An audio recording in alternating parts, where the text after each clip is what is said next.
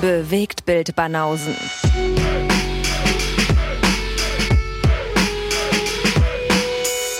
Filme, Kino und Serien, bis ihr kotzt.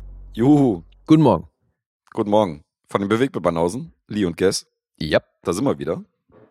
Stimmt, wir ziehen das ja meistens am Anfang so auf, dass wir davon ausgehen, dass das Leute hören, die uns schon kennen. Also wir stellen uns ja im Grunde viel zu selten vor oder erzählen, was wir hier machen.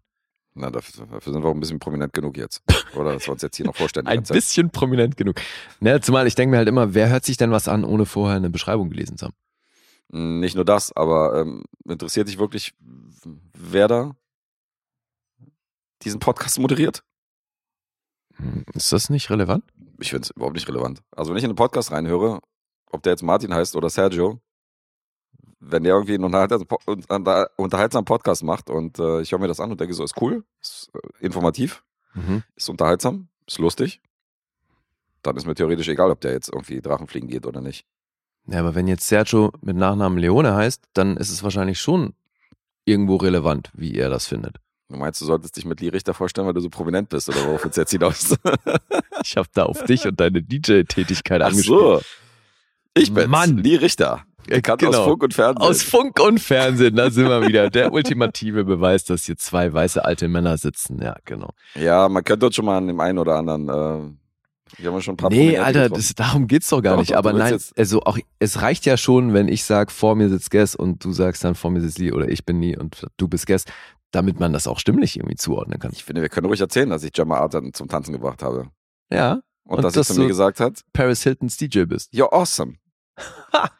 Ja, Ja, dann- und dass ich Paris Hiltons Personal DJ war, richtig. Und äh, auch in der Bravo war mit dieser Geschichte. Das habe ich, glaube ich, Mhm. auch erzählt. Naja. Für die neuen Zuschauer, ja, wir sind hier keine Unbekannten. Wir sind keine unbeschriebene Blätter hier. Ja. Man kennt uns aus der Boulevardpresse. Ja, aus Funk und Fernsehen, ey. Wahrscheinlich wirklich eher Bild der Frau oder sowas. Ja, wahrscheinlich Bild der Frau. Ja, steht da überall dran in der Beschreibung. Ich war tatsächlich mal im Bild der Frau. Du warst in der Bild der Frau. ja, also war ein so ein Foto von mir, da wurde ich im Zuge mit ein paar anderen Schauspielern genannt. Okay. So, äh, aber jetzt nicht auf so einer Werbeseite. Nee, Du nee. hast ja auch mal zur Werbung gemacht. Ja, aber nie Printwerbung tatsächlich. Printwerbung noch nie. Nee. Okay. Alles in bewegten Bildern. Ja. Interesting. Hast du schon mal Radiowerbung gemacht? Hm, nicht wo nur deine Stimme eingesetzt worden ist?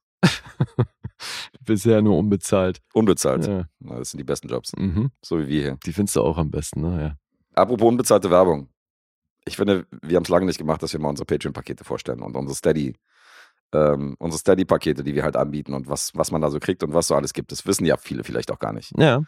Die hören hier einfach rein und hören schönen Gruß und ja, und in der Patreon- und Supporter-Episode oder in der Steady-Episode war das und das. Ja, siehst du, aber das fällt ja auch da rein, dass man sich so ein bisschen vorstellt oder das erklärt, was, was hier passiert. Ja, dann erklären wir mal ein bisschen. Machen wir heute die Erklärsendung. Meinst du gleich komplett, ja? Hm, Also wer uns finanziell unterstützen will, weil wir haben ja auch eine Menge Ausgaben bei dem ganzen Scheiß. Das ist ja nicht nur einfach, Unmengen. wir setzen uns hier dreimal die Woche hin und labern blöde, sondern weil wir so gut klingen, wie wir klingen und weil wir auch die lustigen Samples drücken können, das musste alles erstmal investiert werden.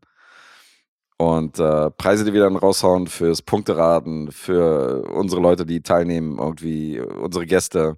Wir lassen denen ja auch die, muss man auch dazu sagen, wir schicken ja unseren Gästen auch immer die, äh, die Kosten für die Filme. Wenn Ja, die eben, zum wenn Beispiel streamen müssen oder so. oder so, ja, ja. Das sind so alles Sachen, die gehen aus dem Supporterpaket. Oder wir gehen mal ins, äh, ins Kino aus dem Supporterpaket. Oder auch eure Auftragsfilme werden teilweise auch kostenpflichtig gestreamt. Du meinst den Pod wahrscheinlich, aber ja, Was meinte ich? das Supporter-Paket. Nee, ich meinte den Pod. Ja. Den Supporterpot. Natürlich. Aber wir haben unterschiedliche Pakete. Ja. Die sind von günstig bis noch bezahlbar. Da ist Aber- alles dabei. Wobei, Alter, ich habe neulich einen Künstler gesehen auf Patreon. Alter, da fängt das unterste Paket bei 5,50 Dollar an, Okay. geht aber hoch bis über 1000. 1000. Alter, über 1000 pro Monat. Was bietet der denn für die 1000? Naja, der freestylt und das ist schon ziemlich gut. Okay. Und Der freestylt deinen Namen dann zum Geburtstag oder was? der macht dann schon diese wirklich so Personal Freestyles im One-on-One-Gespräch via Zoom oder weiß nicht was. Also da ist schon, da ist dann auch immer alles inkludiert weil in den, von den Vorpaketen und so. Aber Alter, also ne, so Pakete für 500 und für 1000 Das ist doch Dollar im krass, Monat, ey, das ist amtlich. Ja, da sind wir noch nicht. Nee, das wäre ich auch. Ich wüsste gar nicht, was wir für 1000 Euro im Monat anbieten können. Nee, aber für 20 Euro können wir eure Mailbox besprechen. Da kriegt ihr eine Mailbox und eine Anrufbeantworteransage von Lee und Kess von den Bewegtbildbanausen. Digga, wer, Ist das was? wer benutzt denn noch Mailbox? Jetzt mach das doch nicht runter. Jetzt nee, ich finde die Mail- Idee total Jetzt schön, die aber. Mailbox-Leute da draußen denken so, jetzt wollte ich gerade anrufen, aber Ach so, Lee hat's mir wieder rausgeredet. genau. nee, klar. Also, wenn ihr noch zu den Leuten gehört, die eine Ansage auf ihrer Mailbox brauchen, ne, dann, ja, klar. Bucht uns. Personalisierte Geburtstagsgrüße.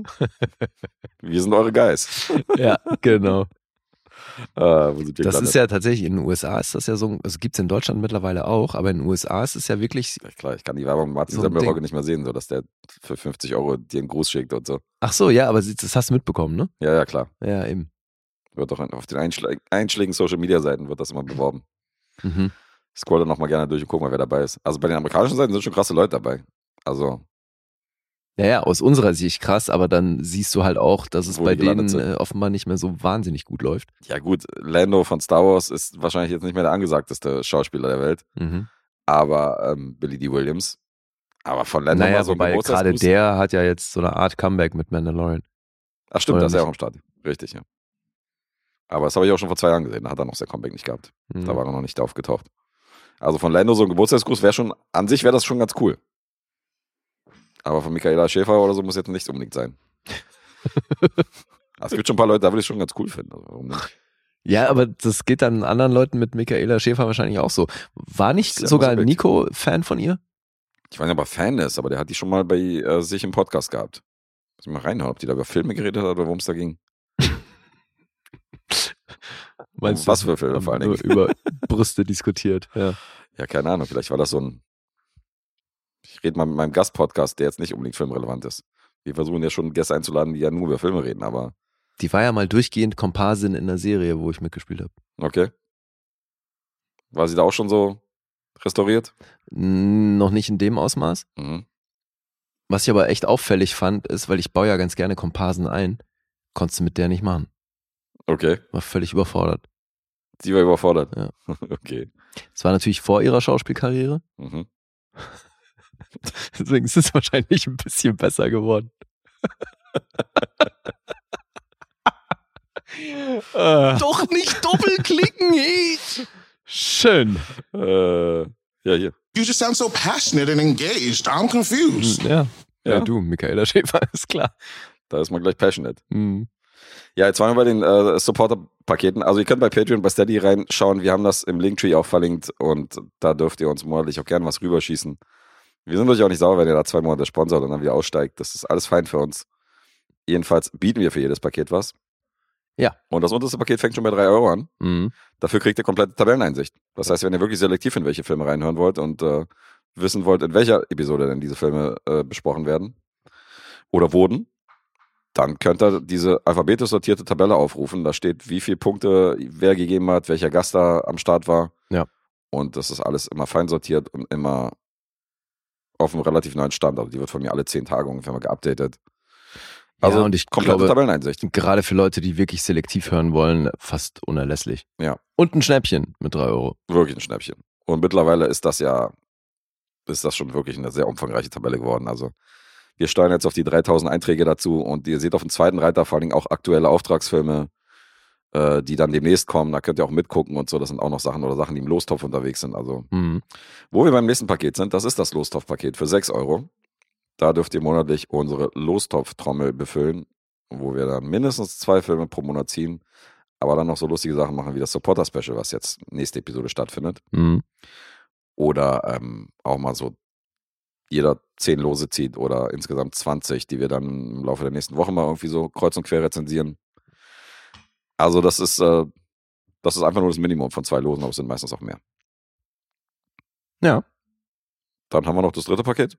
Würdest du es erklären? Nee, das machst du super. Gut, für 10 Euro dürft ihr uns noch ein drittes Mal in der Woche hören. Da kommt nämlich sonntags noch eine, eine Support-Episode raus, in der wir, naja, immer so eine Stunde bis anderthalb Stunden, meistens in dem Rahmen bewegt sich das, so drei bis vier Filme besprechen oder Serien und Projekte, die wir gesehen haben. Unabhängig von der Qualität ist jetzt nicht so, dass da jetzt nur Schrott kommt oder nur geile Sachen, sondern Aber ich glaube, wie in das, den normalen ist- Episoden. das ist das beliebteste Paket, ne? Da haben wir die meisten, oder? Ich glaube auch, ja. Ja. Glaube auch, das, sind- das Aber besten. lohnt sich ja auch, weil, also das kriegen wir auch immer wieder, immer wieder mit via Feedback. Das sind schon nochmal lustigere Episoden Ja, in den meisten Fällen. wir machen ja meistens, wenn wir Gäste haben, nehmen wir ja mit denen meistens auch noch eine Support-Episode auf. Also Ja. die ähm, nehmen wir dann nochmal mit in die Sonntagsepisode rein. Insofern war da, waren da wirklich lustige Folgen bei. Ja, und das sind mittlerweile auch echt eine ganze Menge. Und wenn ihr wissen wollt, wo nicht doppelklicken! ey. wenn ihr wissen wollt, wo das herkommt, ja, müsst ihr supporten. müsst ihr in die Support-Episode reinhören. Da geht es nämlich um besagten, wie hieß der? Arno. Um Arno. Und wer Arno ist, müsst ihr dann rausfinden. Aber es lohnt sich, kann ich nur sagen. Super Geschichte. Hat für ein Sample immerhin gereicht. Ja, und das gibt's für 10 Euro. Das gibt's für 10 Euro. Und dann haben wir noch das höchste Paket, unabhängig jetzt vom Mailbox-Paket. Da kriegt ihr für 15 Euro für diejenigen, die sich nicht auf die Lostrommel verlassen wollen, die sagen, ach komm, ich will, dass die monatlich garantiert diesen Film gucken. Die dürfen sich dann einen Film wünschen, der dann rezensiert wird. Und alle Pakete beinhalten natürlich auch die niedrigeren Pakete. Das heißt, wenn ihr in dem Lospaket seid, habt ihr automatisch Tabelleneinsicht. Seid ihr in dem Extra-Episoden-Paket, habt ihr automatisch Losmacht und ähm, Tabelleneinsicht. Und im obersten Paket habt ihr kompletten Einblick in unserer Tabelle. Ihr habt Sonderepisoden, ihr könnt ein Los reinschmeißen und ihr könnt einen Auftragsfilm noch nennen. Also, ich weiß nicht, was dieser Typ da für 1000 Dollar macht, aber für 15 Euro finde ich das schon mal nicht schlecht. Ja, finde ich auch. Ja. Plus, egal in welchem Paket ihr seid, ihr könnt euch dann mit den ganzen anderen Atzen austauschen. Ja, Kann man Atzen eigentlich gendern? Atze nennen. Ist das AtzInnen? Wahrscheinlich. Ja, okay. Mhm. Ja, jedenfalls mit denen. Und das ist ja stellenweise schon auch recht lustig. Und wir machen ja öfter auch Wie- mal exklusiven Scheiß, wie wir auch beim Oscar-Tippspiel Tippspiel bewiesen haben. Stimmt, ja. was wir nur für die Supporter irgendwie da reingestellt haben, wo wir gesagt haben, komm, wenn die einzahlen in den, in den Pot, dann sollen wir daraus auch die Preise bezahlen. Ja. Ja, zum- haben wir es zum Beispiel exklusiv gemacht. Zu gewinnen gibt's ja eh permanent was. Also allein wenn ihr eben beim Punkteraten mitmacht, könnt ihr auch immer was abstauben und so. Ja, klar, aber das ist ja für alle. Ja, hat man natürlich ein bisschen bessere Karten, wenn man das auch noch für die Supporter-Episoden macht. Mhm, das stimmt. Gibt ja ein paar Kandidaten, die, die kriegen es auch so ganz gut geraten. Auch wenn sie die Support-Episoden nicht hören, aber Stimmt, ja. gut, klar, einfacher ist es. Also ich hoffe, alle, die in dem Sonnerepisoden-Paket drin sind, dass ihr auch Spaß habt an den Sonntagsepisoden. Ich denke, die sind auch nicht minder schlechter oder nicht minder lustig oder informativ oder was auch immer. Nee, und wenn man Guess glaubt, dann ja sogar besser. Ja. Weil konzentrierter und so. Ja, Guess gibt sich mehr Mühe, wenn man mit dem Geldschein wedelt. Definitiv. So, Wir sind so käuflich. Schlimm. ja, aber jetzt wieder eine Episode fürs Fußvolk. Und deswegen nur so mit äh, angezogener Handbremse, halb motiviert. Meinst du? Aber gucken wir mal. Vielleicht reicht es ja trotzdem aus, um den einen oder anderen zu unterhalten. Mhm. Und ich fange mal an, oder? Ja, du fängst an. Der nächste Film Der auf der nächste. Schneiderliste. Gehst du die jetzt chronologisch durch, oder was? Nee, Mhm. aber es ist trotzdem der nächste Film, den ich abhake von der Schneiderliste. Und der Film führt uns ins kalte, verschneite Norden Kanadas. Was war denn das jetzt, ey? Lee guckt mich an. It was a you to buy your tampons. Lee guckt mich an, so von wegen, äh, was wird denn das? Ja, ich war intrigued. Schön, dass du das gleich negativ konnotierst. Mann, Mann, Mann, jetzt höre ich einmal interessiert zu und schon, Das war kein schon Interesse willst du mir um die Ohren geballert, ey. Das war kein Interesse Blick. Das war Nicht? so ein Blick so von wegen, ach du mickriges Stück Scheiße, wie leitest du denn da wieder deinen Film ein? So, so. Okay. So sah der Blick aus. Mhm. So, okay. what the fuck is he doing? Ja. So ein Blick war das. Was ist der hier? I know this will be a disappointment to all of you. Genau so einer. Ja, Ich weiß Latte genau, was, nicht ich weiß besonders genau, hoch. Ich weiß genau, was dieser Blick heißt. Dieser Mhm. Blick hieß von wegen, äh, ja, mich kennt man aus Funk und Fernsehen, jetzt muss ich hier mit diesem Typen hier diesen Podcast machen und so. Wie leitet der denn da den Film ein? So, That truly could not be presented in a sadder manner. das Genau das, kalte, verschweiden, äh, verschneite Norden Kanadas, oder wie war's? Ja, da sind wir, im kalten, verschneiten Norden Wrong on Kanadas. So many levels. Okay. Ja, und ich rede über einen Film, der nicht besonders bekannt ist, aber Der Herr Schneider kennt ihn offenbar. der Herr Schneider kennt ihn und ähm, dem Arthouse-Publikum dürfte vielleicht der Titel mal untergekommen sein. Das süße Jenseits heißt der auf Deutsch. Mhm. Sweet Hereafter. Ein Film, der tatsächlich auch im Oscar-Rennen war, weil Regisseur Atom Egoyan, Sohn armenischer Eltern, ähm, hat sich mit dem Film dann direkt für beste Regie qualifiziert und bestes Drehbuch. Hat dann eine Oscar-Nominierung, äh, zwei Oscar-Nominierungen kassiert. Okay. Im Jahre 1997 war das. Mhm. Danach hat er ein paar internationale Filme gedreht, also wahrscheinlich dann auch durch diesen hier. Wahre Lügen, ich weiß nicht, ob du den kennst, mit äh, Kevin Bacon, Colin Firth und äh, Chloe ist von ihm, Okay. The Man of Seafried. Mhm. Also hat ein paar Filme gemacht, die man eventuell kennen könnte. Und äh, kennst du den Film Das Süße Jenseits? Heißt, das ist jetzt ein armenischer Film, Nein, oder? Okay. das ist trotzdem eine amerikanische Produktion. Ach so. Ich kenne nur den Titel. Also ich weiß, dass es den gibt, Mhm. aber weiß ansonsten nichts darüber. Weiß nichts darüber. Nee. Also wir haben es hier mit einem Arthouse-Film zu tun, damit habe ich schon eingeleitet. Mhm. Und der bekannteste Name im Cast ist unser Hauptcharakter Mitchell. Der wird gespielt von Ian Holm. Okay. Kennen wir natürlich aus der Herr der Ringe Trilogie, oder besser gesagt aus den, aus den Hobbit-Teilen, oder? Mm, Ja, bei Herr der Ringe war er auch dabei. Ach ja, er war bei beiden Ja, dabei, richtig. Bilbo Herr der Ringe halt. und Hobbit, richtig. Ja. Bilbo Beutlin. Das ist so ziemlich seine bekannteste Rolle, aber dürfte man in anderen Filmen auch schon ja, mal beim Hobbit war er dann nicht mehr dabei, weil da ist ja der junge Bilbo dann Martin Freeman, oder nicht? Er spielt den, ach, ja Oder? stimmt, Martin Freeman spielt da den, den jungen Bilbo. Ian Holm praktisch in dem. Ja, Ja. ja, logisch, ja. Also den Charakter, ja, okay. Den Charakter Bilbo Beutlin gibt's nicht, aber den Schauspieler gibt's nur in der Herr der Ringe Trilogie. Nee, andersrum. Also Bilbo Beutlin, die Figur gibt's in beiden. Ja, aber Ian Holm Aber sieht man Ian also Holm nur in der Herr der Ringe Trilogie. Das Richtig, meine ich. Ja. ja. darauf wollte ich hinaus. Sonst halt Alien. Mein Gott. Sonst hat Alien, Ja. mein Gott, richtig. Das sind die beiden Filme, wo er mitgespielt hat. Eben. Haben wir mal kurz genannt. Genau. Das sind so. Also wenn ihr da nicht gesehen habt, dann kann ich euch auch nicht helfen. Selber schuld. Er spielt einen Anwalt aus der Stadt.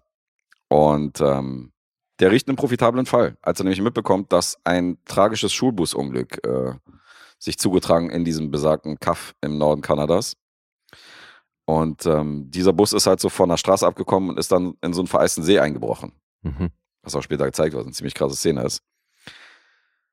Und äh, jetzt verfolgen wir diesen, be- beziehungsweise jetzt folgen wir diesem Hauptcharakter, wie er die Hinterbliebenen der toten, beziehungsweise verunglückten Kinder besucht, um sie halt zu überzeugen, eine Klage anzunehmen gegen das Busunternehmen. Weil er sagt, dass hier auf jeden Fall Kohle drin ist. Mhm. Und die sagen, wir haben aber kein Geld. Und er sagt, das ist egal, weil wenn wir hier nichts verdienen sollten oder wenn, wenn hier halt nichts bei rausspringt, Mhm. dann kriege ich auch kein Geld. Also macht er das auf Provisionsbasis. Er macht das auf Provisionsbasis. Und wenn hier Geld abspringt, dann kriege ich davon irgendwie 30 Prozent oder so. Das ist der Deal. Mhm. Und du musst dir das so vorstellen, das ist ein kleines Kaff, jeder kennt jeden. Wir sehen immer wieder halt Rückblenden, wo er zurückgesprungen wird vor der Zeit des Unfalls.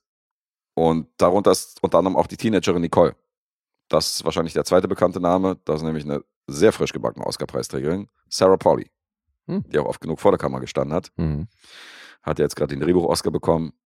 Und die ist auch gleichzeitig, jetzt mal abgesehen von der Busfahrerin, die älteste Passagierin auf die, in diesem Bus gewesen bei diesem Unfall. Und ähm, der Unfall hat dazu geführt, dass sie seitdem im Rollstuhl sitzt, dass sie querschnittsgelähmt ist Mhm. und eins der überlebenden Passagiere dieses Busses ist. Und obwohl sie sich erst an die neuen Umstände irgendwie gewöhnen muss, dass sie im Rollstuhl sitzt, dass ihr Zimmer umgebaut worden ist, soll sie halt vor Gericht aussagen. Und dieser neue Anwalt, der halt irgendwie in, dieses, in diese Stadt kommt und so die Leute befragt und so, das gefällt halt nicht jedem Mhm, ja, von den klar. Leuten. Mhm. Es gibt zum Beispiel einen Vater von zwei der toten Kinder aus von diesem Bus. Der wird gespielt von Bruce Greenwood, definitiv auch ein Name, den man kennt. Ja, klar. Und der hatte eine bestimmte, naja, der hatte so ein bestimmtes Ritual, der ist immer diesem Schulbus hinterhergefahren. Und seine beiden Kinder haben sich immer auf die Rückbank ganz hinten gesetzt und haben Okay. den Vater mal zugewunkt und er hat die Kinder so mit seinem Auto zur Schule begleitet und ist dann irgendwie weitergefahren auf Arbeit oder so. Mhm. Und der praktisch dieses Unglück live miterlebt, weil er nämlich Ja, hinter klar. dem Bus gefahren ist, als der Bus da eingestürzt ist in dieses Eis und musste dann zugucken, wie seine beiden Kinder sterben. Mhm. Also auf dem Papier ein idealer Zeuge. Das Problem ist bloß, er traut diesen Mitchell nicht, diesen Anwalt. Und der sagt, er soll einfach die Leute in Ruhe lassen. Mhm. Weil wir wollen ja in Ruhe trauern, wir sind ja eine Gemeinde und wir wollen, also wir haben sie nicht hier eingeladen oder gebeten, irgendwie eine Klage irgendwie einzureichen. Und der stellt sich halt komplett irgendwie gegen dieses, ähm, gegen diesen Plan, den halt Mitchell verfolgt. Weiß man dann als Zuschauer, wie es zu diesem Unglück kam? Also, Äh, weil von der Straße abgekommen kann ja viel bedeuten. Weißt du, ist da irgendwie, Mm. gab es einen Fehler am Bus oder hat der Fahrer was verursacht? Also darauf will er in der Klage halt hinaus, weil er sagt halt, dass es verschiedene äh, Möglichkeiten gibt, halt das Busunternehmen zu verklagen. Wir können den Bus auseinandernehmen und auf technische Mängel gucken. Mhm. Äh, wir laden halt die Busfahrerin ein, die halt auch mit allen super herzlich unterwegs war. Also die kennen sich alle beim Namen. Und die Busfahrerin, die die Kinder eingesammelt hat, du musst dir das vorstellen, kleines Kaff und dann hält das Bus halt wie so ein klassischer Schulbus halt immer so von, von Haus zu Haus. Ja. die Kinder kommen an, grüßen die Eltern und so, hi, Mary Louise, bla, hin und her und sie fährt halt weiter. Und sie soll jetzt halt vor Gericht gezerrt werden, um irgendwie Geld daraus zu ziehen. Also sie soll jetzt Ach, der die lebt sein. noch, die Busfahrer. Ja, ja, die lebt noch. Die hat zum Okay. Beispiel auch überlebt. Aber jetzt mal zurück zu meiner Frage. Weiß man als Zuschauer denn, was konkret passiert ist? Nicht direkt. Okay. Nee, du siehst die Perspektive von eigentlich dem, dem äh, Vater, der hinter dem Bus fährt. Mhm. Also du siehst, was da passiert ist, aber warum das passiert ist und warum sie von der Straße abgekommen ist, das wird doch nicht, wird doch nicht aufgelöst. Ach so. Fällt mir gerade auf. Okay. Also wirst du im Laufe des Films auch nicht erfahren, ist aber auch nicht wichtig. Aha. Weil dieser Film ist kein Gerichtsdrama. Auch wenn es Okay. darauf hinausläuft. Wie jetzt? Naja, theoretisch könnte man meinen, okay, er sammelt jetzt Zeugen und so weiter, dann gibt es eine riesen Gerichtsverhandlung und der Film Ja. wandelt sich dann in ein Gerichtsfilmgenre. Okay. Ist er aber nicht. Denn vor Gericht spielen letztendlich nur zwei, drei Minuten. okay. Mhm. Es geht halt primär wirklich um diese Charakterstudie zwischen diesen Menschen und du hast auch ganz viel, viele Schichten und Storylines, die halt so nebenher laufen. Er telefoniert zum Beispiel mit seiner drogensüchtigen Tochter, die halt immer noch in der Stadt ist. Der Anwalt oder der Vater? Nee, der Anwalt. Mhm. Weil er nämlich versucht, noch irgendwie Kontakt zur Tochter zu halten, aber oder sie ruft ihn an, versucht Kontakt zu ihm zu halten. Er ist aber ziemlich abweisend, weil sie halt drogensüchtig ist und weil er ihr jetzt schon ein paar Mal aus der Patsche geholfen hat. Und das ist auch noch so ein, das sind auch noch so Schichten, so, die zum Beispiel nichts mit diesem Busunglück zu tun haben, die hier, die der Film hier aufmacht, so ein paar Kisten. Mhm. Und das ist ein wirklich guter Film, aber halt wirklich trostloses, recht dröges Kino. Nicht für jedermann. Aber ähm, ich sag mal so, was noch hier ganz interessant ist, ist die Machart. Du hast im Score hast du so so chorale Gesänge fast schon. Mhm. Also du hörst so mittelalterliche Instrumente, so Lauten und so. Okay. Aber es könnte damit was zu tun haben, weil wenn du aufmerksam diesen Film verfolgst, als aufmerksamer Zuschauer, dann werden dir vielleicht ein paar Parallelen, äh, dann werden dir vielleicht ein paar Parallelen hochkommen, die mit einem bekannten Märchen zusammenhängen. Und so ein paar Storylines aus diesem Märchen kannst du dann auf den Film übertragen. Das finde ich ganz interessant. Mhm. Und das passt wiederum ganz gut zu diesen Das willst du jetzt aber natürlich nicht Score. verraten. Nee, das will ich nicht verraten. Okay. Das, da würde ich sagen, das sollte jeder für sich selbst entdecken. Okay.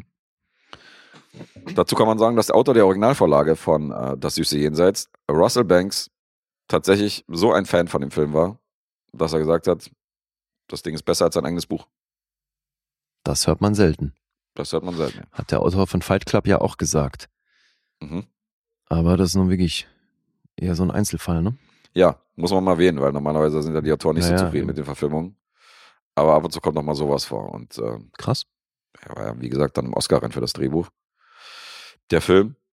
Und ähm, ist ein Film, der sich so in Arthauskreisen oder von Freunden von ruhigem Kino äh, erfreut er sich einiger Beliebtheit. Also der kommt gut weg. Mhm. Ja. Und hat den großen Preis in Cannes gewonnen. Oh, Als erster kanadischer Film übrigens. das ist eine kanadische Das ist eine Produktion. kanadische Produktion. Okay. Und es hat noch nie vorher eine kanadische Produktion den äh, großen Preis der Palme d'Or gewonnen. Mhm. Das war eine Premiere. Abgefahren. Sweet Hereafter aus dem Jahr 1997. Geht eine Stunde 52. Ist jetzt nicht allzu lang, so wie es sich anhört, aber wie gesagt, Zieht sich das? langsames Kino. Mhm. Mm, Ist interessant. Also, man entdeckt immer mehr Schichten im Laufe des Films, aber ja, zieht sich auch ein bisschen. Mhm. Aber klingt ja trotzdem so, als würdest du den deutlich empfehlen. Ja, ja, ist wirklich, ist wirklich ein guter Film. Also, ohne Frage. Mhm. Aber ich warne halt die Leute auch so, dass es langsames Kino ist. Und es gibt ja auch so Dramen, wo du sagst, hier kommt man gut durch. Aber Mhm. ähm, das ist schon eins von denen, die sind schon, also das ist schon eher einer von der, von der drögen Sorte. Ja, okay. Dann würde ich mal zu den Punkten überleiten. Mhm. Die können sich sehen lassen. IMDb ist bei einer 7,5. Mhm. Und dann haben wir hier einen Metascore von 91. Ui. Krasser Kritikerliebling.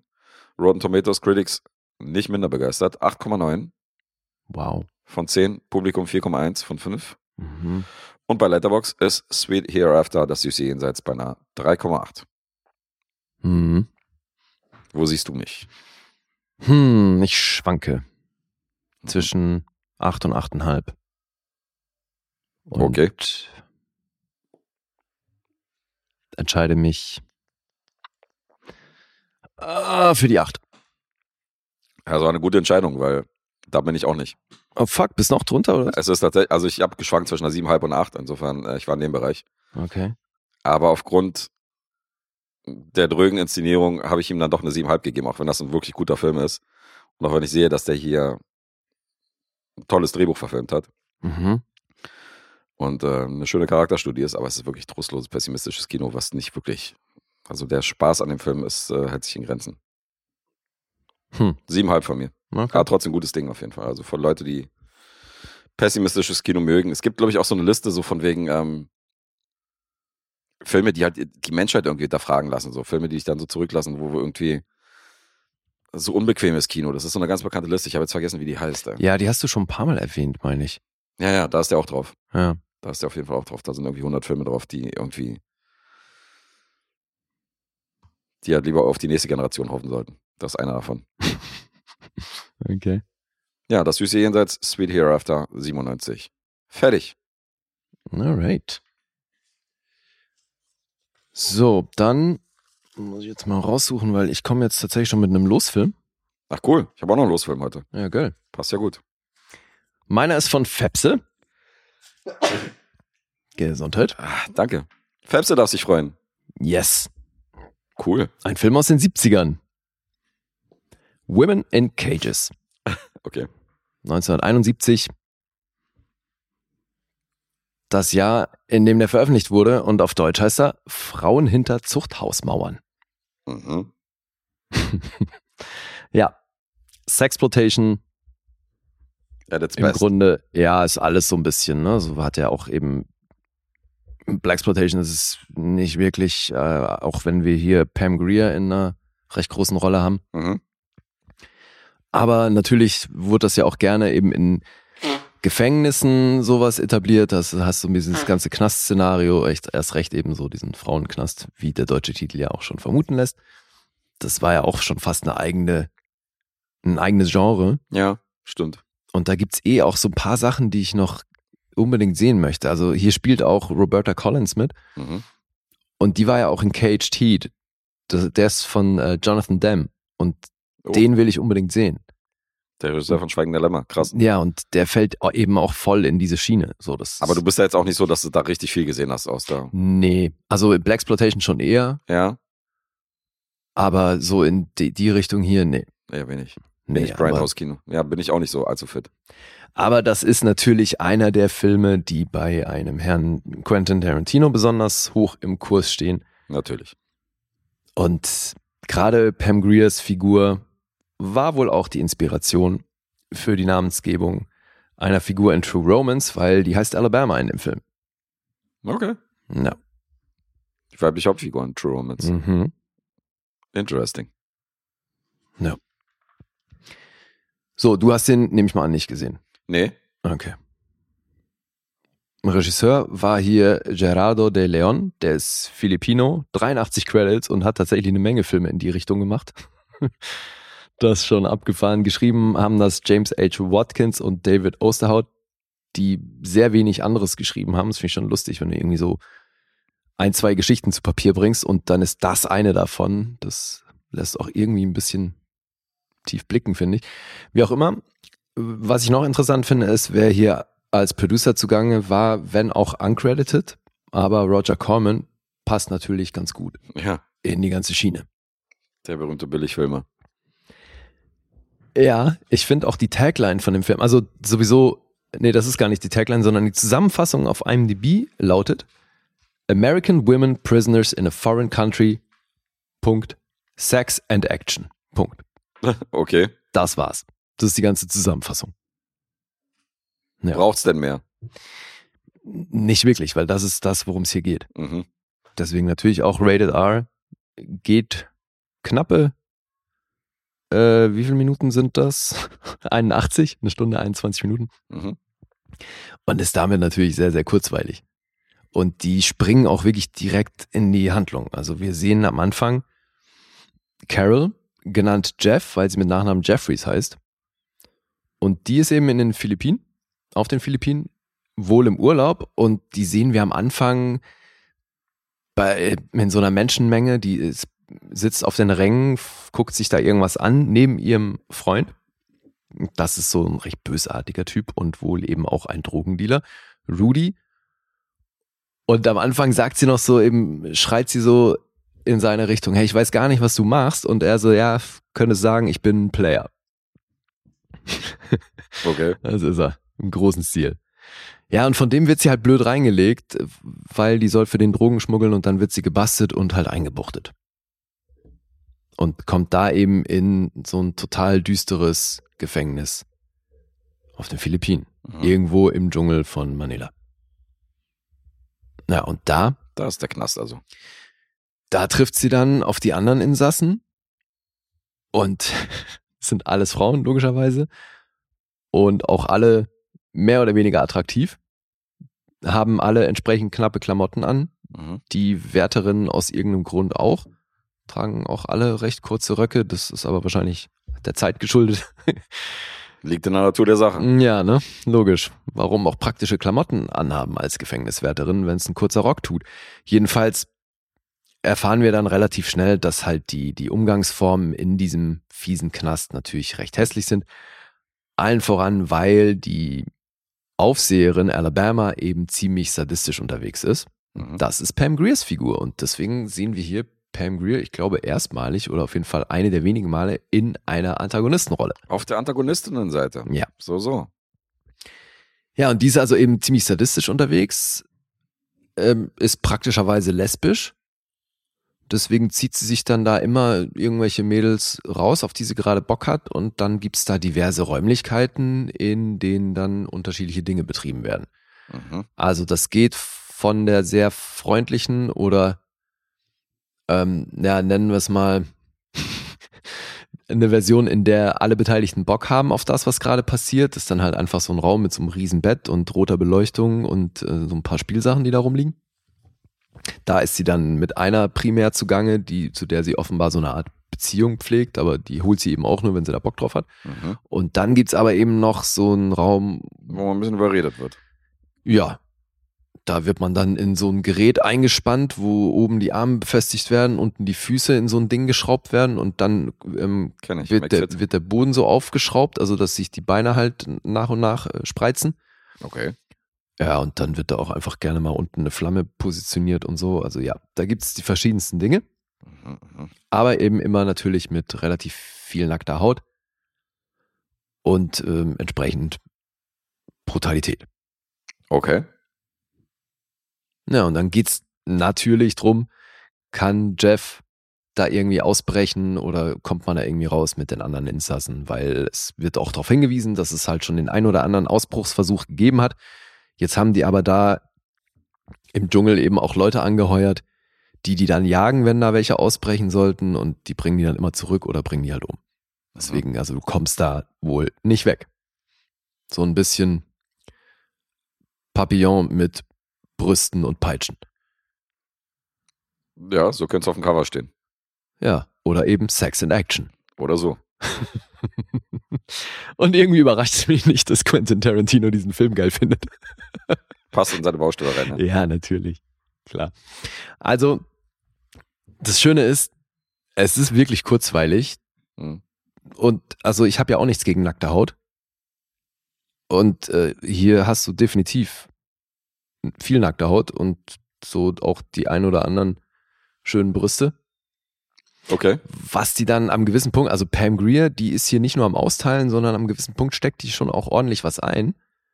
Und das fand ich stellenweise wirklich krass, weil es da schon Szenen gibt, wo du halt siehst, dass sie da mit, also dass sie in der Action ist und die kriegt da ordentlich was ab. Also die musste hier schon auch mit sehr viel Körpereinsatz einiges über sich ergehen lassen. Roadhouse. Yep. Der erste, der mir einfällt. Ja, aber ich meine, die macht natürlich immer eine gute Figur, finde ich. Also literally. Literally. Ja, also die ja nun wirklich gut gebaut. Roadhouse übrigens jetzt bei den Filmfressen, ja. Von Lee. Weil wir supporten ja auch die Jungs natürlich. Haben wir sie inspiriert? Vorbildlich. Na, du hast den, hast schon vergessen, dass du den gesagt hast. Nee, ich habe natürlich denen gesagt, dass sie den gucken müssen, wenn sie den Nee, nicht aber kennen. wir haben ihn doch, ja, wir haben noch, wir supporten die doch. Und wir haben auch Ach, den haben wir beauftragt. Ja, natürlich. Wir, den hast du beauftragt von deiner Seite. Ja. Deswegen. Und den haben die relativ schnell dann noch gezogen. Geil. Und ist jetzt schon draußen? Die Folge kommt, glaube ich, ja. Ja, also muss- wenn die Folge mir hier kommt, ist definitiv anhören. schon raus. Okay. Ja, geil. Ja, also würde mich auch nicht wundern, wenn die Filmfressen diesen Film hier schon kennen. Ja. Das ist Das ist auf jeden Fall deren Baustelle. Aber ich habe ja irgendwo auch was übrig für, für diese Sorte Film. Ja. Weil ich finde das halt spannend. Also das ist natürlich auch ein extremes Produkt seiner Zeit. Mhm. Und irgendwo ist es ja schon auch geil, dass es halt so eine Welle gab an Filmemachern, die gar nicht weiter gedacht haben. Also weißt du, die sagen, es geht hier um nackte Haut und Gewalt und wir wollen irgendwie die Fantasien von irgendwelchen Leuten bedienen Mhm. und verpacken das in eine stumpfe Handlung, völlig egal. Es geht hier nicht um Schauspiel, es ist hier, Alter, auch, Alter, wir sind alle drüber. Ne? Okay. Aber, also Wahnsinn, wirklich. Auch Pam Greer, Alter, sie kommt hier schauspielerisch überhaupt nicht gut weg. Aber das ist alles völlig egal. Weißt du, weil da geht's halt beim besten Willen nicht drum. Das ist einfach nur, soll einfach nur stylisch sein. Ja, es ist ja auch nicht so, als hätte, also weil es gab ja wirklich schon einige Filme, die da inhaltlich das hier erzählt haben, dass jemand in einem entfernten Land äh, für Drogen eingebuchtet wird, die ihm Mhm. irgendjemand untergejubelt hat und so weiter. Also das, das wurde schon ausführlich in vielen Dramen erzählt, auch so, dass das schauspielerisch irgendwie ähm, Gehalt hatte. Und deswegen, also die Story ist nicht neu, aber hier geht's halt nicht, also es soll ja auch kein Drama erzählt werden hier. Aber das ist ja, was das Blaxploitation-Kino angeht, das ist ja ähnlich. Also selbst die ganz großen, sowas wie Shaft, der ist ja auch komplett übers, überstilisiert mit der Coolness Natürlich, und so. Foxy Brown auch, Alter. Das, Ja, ja, ja. da, es geht eben mehr um den Style und deswegen sage ich ja, ich finde das halt irgendwie cool. Also ich kann das schon auch irgendwie schätzen, dass es halt eben so eine Welle gab an Filmen, die sich halt explizit auf eine Wirkung beschränkt haben, weil das gibt's heute ja auch noch. Weißt, du, es gibt stumpfe Actionfilme, die bedienen nur das Ding und die wollen auch nicht mehr sein. Ja. Für mich wird's ja erst dann schwierig, wenn der Film versucht, mehr zu sein, als er tatsächlich ist. Oder wenn die das so künstlich aufblasen, als, als wären sie mehr, weißt du? Aber dann lieber echt das Commitment und dafür einstehen, dass man das Ding bedienen will und dann kann es auch wirklich cool sein. Und ich glaube, das ist jetzt auf keinen Fall der beste Vertreter seines Genres, Mhm. aber der hat seine Schauwerte und ich bin hier echt gut durchgekommen, natürlich erst recht wegen, wegen der Laufzeit. Und äh, auch wenn das, das ist redundant, äh, ne, also weil du hast dann halt äh, Frauen irgendwie in Zellen und dann werden die halt blöd angemacht und irgendwo rausgezerrt und ausgepeitscht und irgendwo eingespannt und äh, Frauen drangsaliert. So. Halt. Ja, eben. Mhm. Ja. Deswegen ist es Oder wie es in Serbien heißt, Sonntagnachmittag. Ja, eben. Just another Tuesday. Schön, ja. Also für Sexismus-Fans ist das natürlich auf jeden Fall was. Ich habe mir. Wenn ihnen Sexismus gefällt. genau. Ja. Leuten, denen das gefallen hat, gefällt auch. Nein, ich habe mich tatsächlich währenddessen die ganze Zeit gefragt, sag mal, ist das jetzt feministisch oder nicht? Weil ich glaube, man kann es in beide Richtungen verstehen. Mhm. Weißt du, weil es ist ja nicht so, als hättest du hier so eine billige Männerfantasie, dass eben irgendwelche Frauen Ja, weil du hast ja äh, starke, erniedrigt werden, du hast im sondern Grunde genommen auch starke Frauenfiguren. Also in dem eben, Sinne, die richtig, auch weil die, die sie erniedrigen, sind eben auch Frauen. Mhm. Und äh, also selbst da, ne, die Figur von Alabama hat tatsächlich so, kriegt so einen kleinen Überbau, warum die so scheiße ist. Oh. ja, eben, also ansatzweise dreidimensional. Mhm. Ja, aber auch das wird natürlich in zwei Sätzen abgefrühstückt und ähm, dann ist schon wieder jemand halb nackt. Also, Das ist das männliche Porno. ja. Deswegen, also ich hatte hier irgendwie meinen Spaß damit. Okay. Ich kann das nicht wirklich als guten Film bewerten, Mhm. aber für das, was er ist, funktioniert das. Und irgendwie bin ich froh, den gesehen zu haben. Ey, vor allem, boah, also musikalisch war das für mich halt ein Ding. So, ich fand es richtig geil. Ja? Geht schon mit der mit der Introsequenz los. Ich hab so oft Stellen gehabt, wo ich dann irgendwie mit die ich mir aufgeschrieben habe, weil ich dachte, Alter, das Ding kann man so geil samplen, um ein Beat draus zu basteln. Also gibt's gibt's einige Stellen hier. ja, die haben sich auch gut bedient am 70er Jahre Kino. Ja, ja, eben. Also wenn du sowas siehst, dann weißt du warum. Mhm. Es bietet sich so krass an. Glaube ich gern. Ja. Und deswegen die Leute, die hier die ganzen Ladies im Knast spielen, die sind außer Pam Greer auch nicht, also außer eben vielleicht so krassesten Genre-Fans, sondern ansonsten sind die nicht bekannt. Deswegen so eine Jennifer Gann, Judith Brown oder Roberta Collins, die haben dann eben auch primär in anderen solchen Filmen mitgespielt. Mhm. Also ich glaube, The Big Dollhouse ist recht groß gewesen.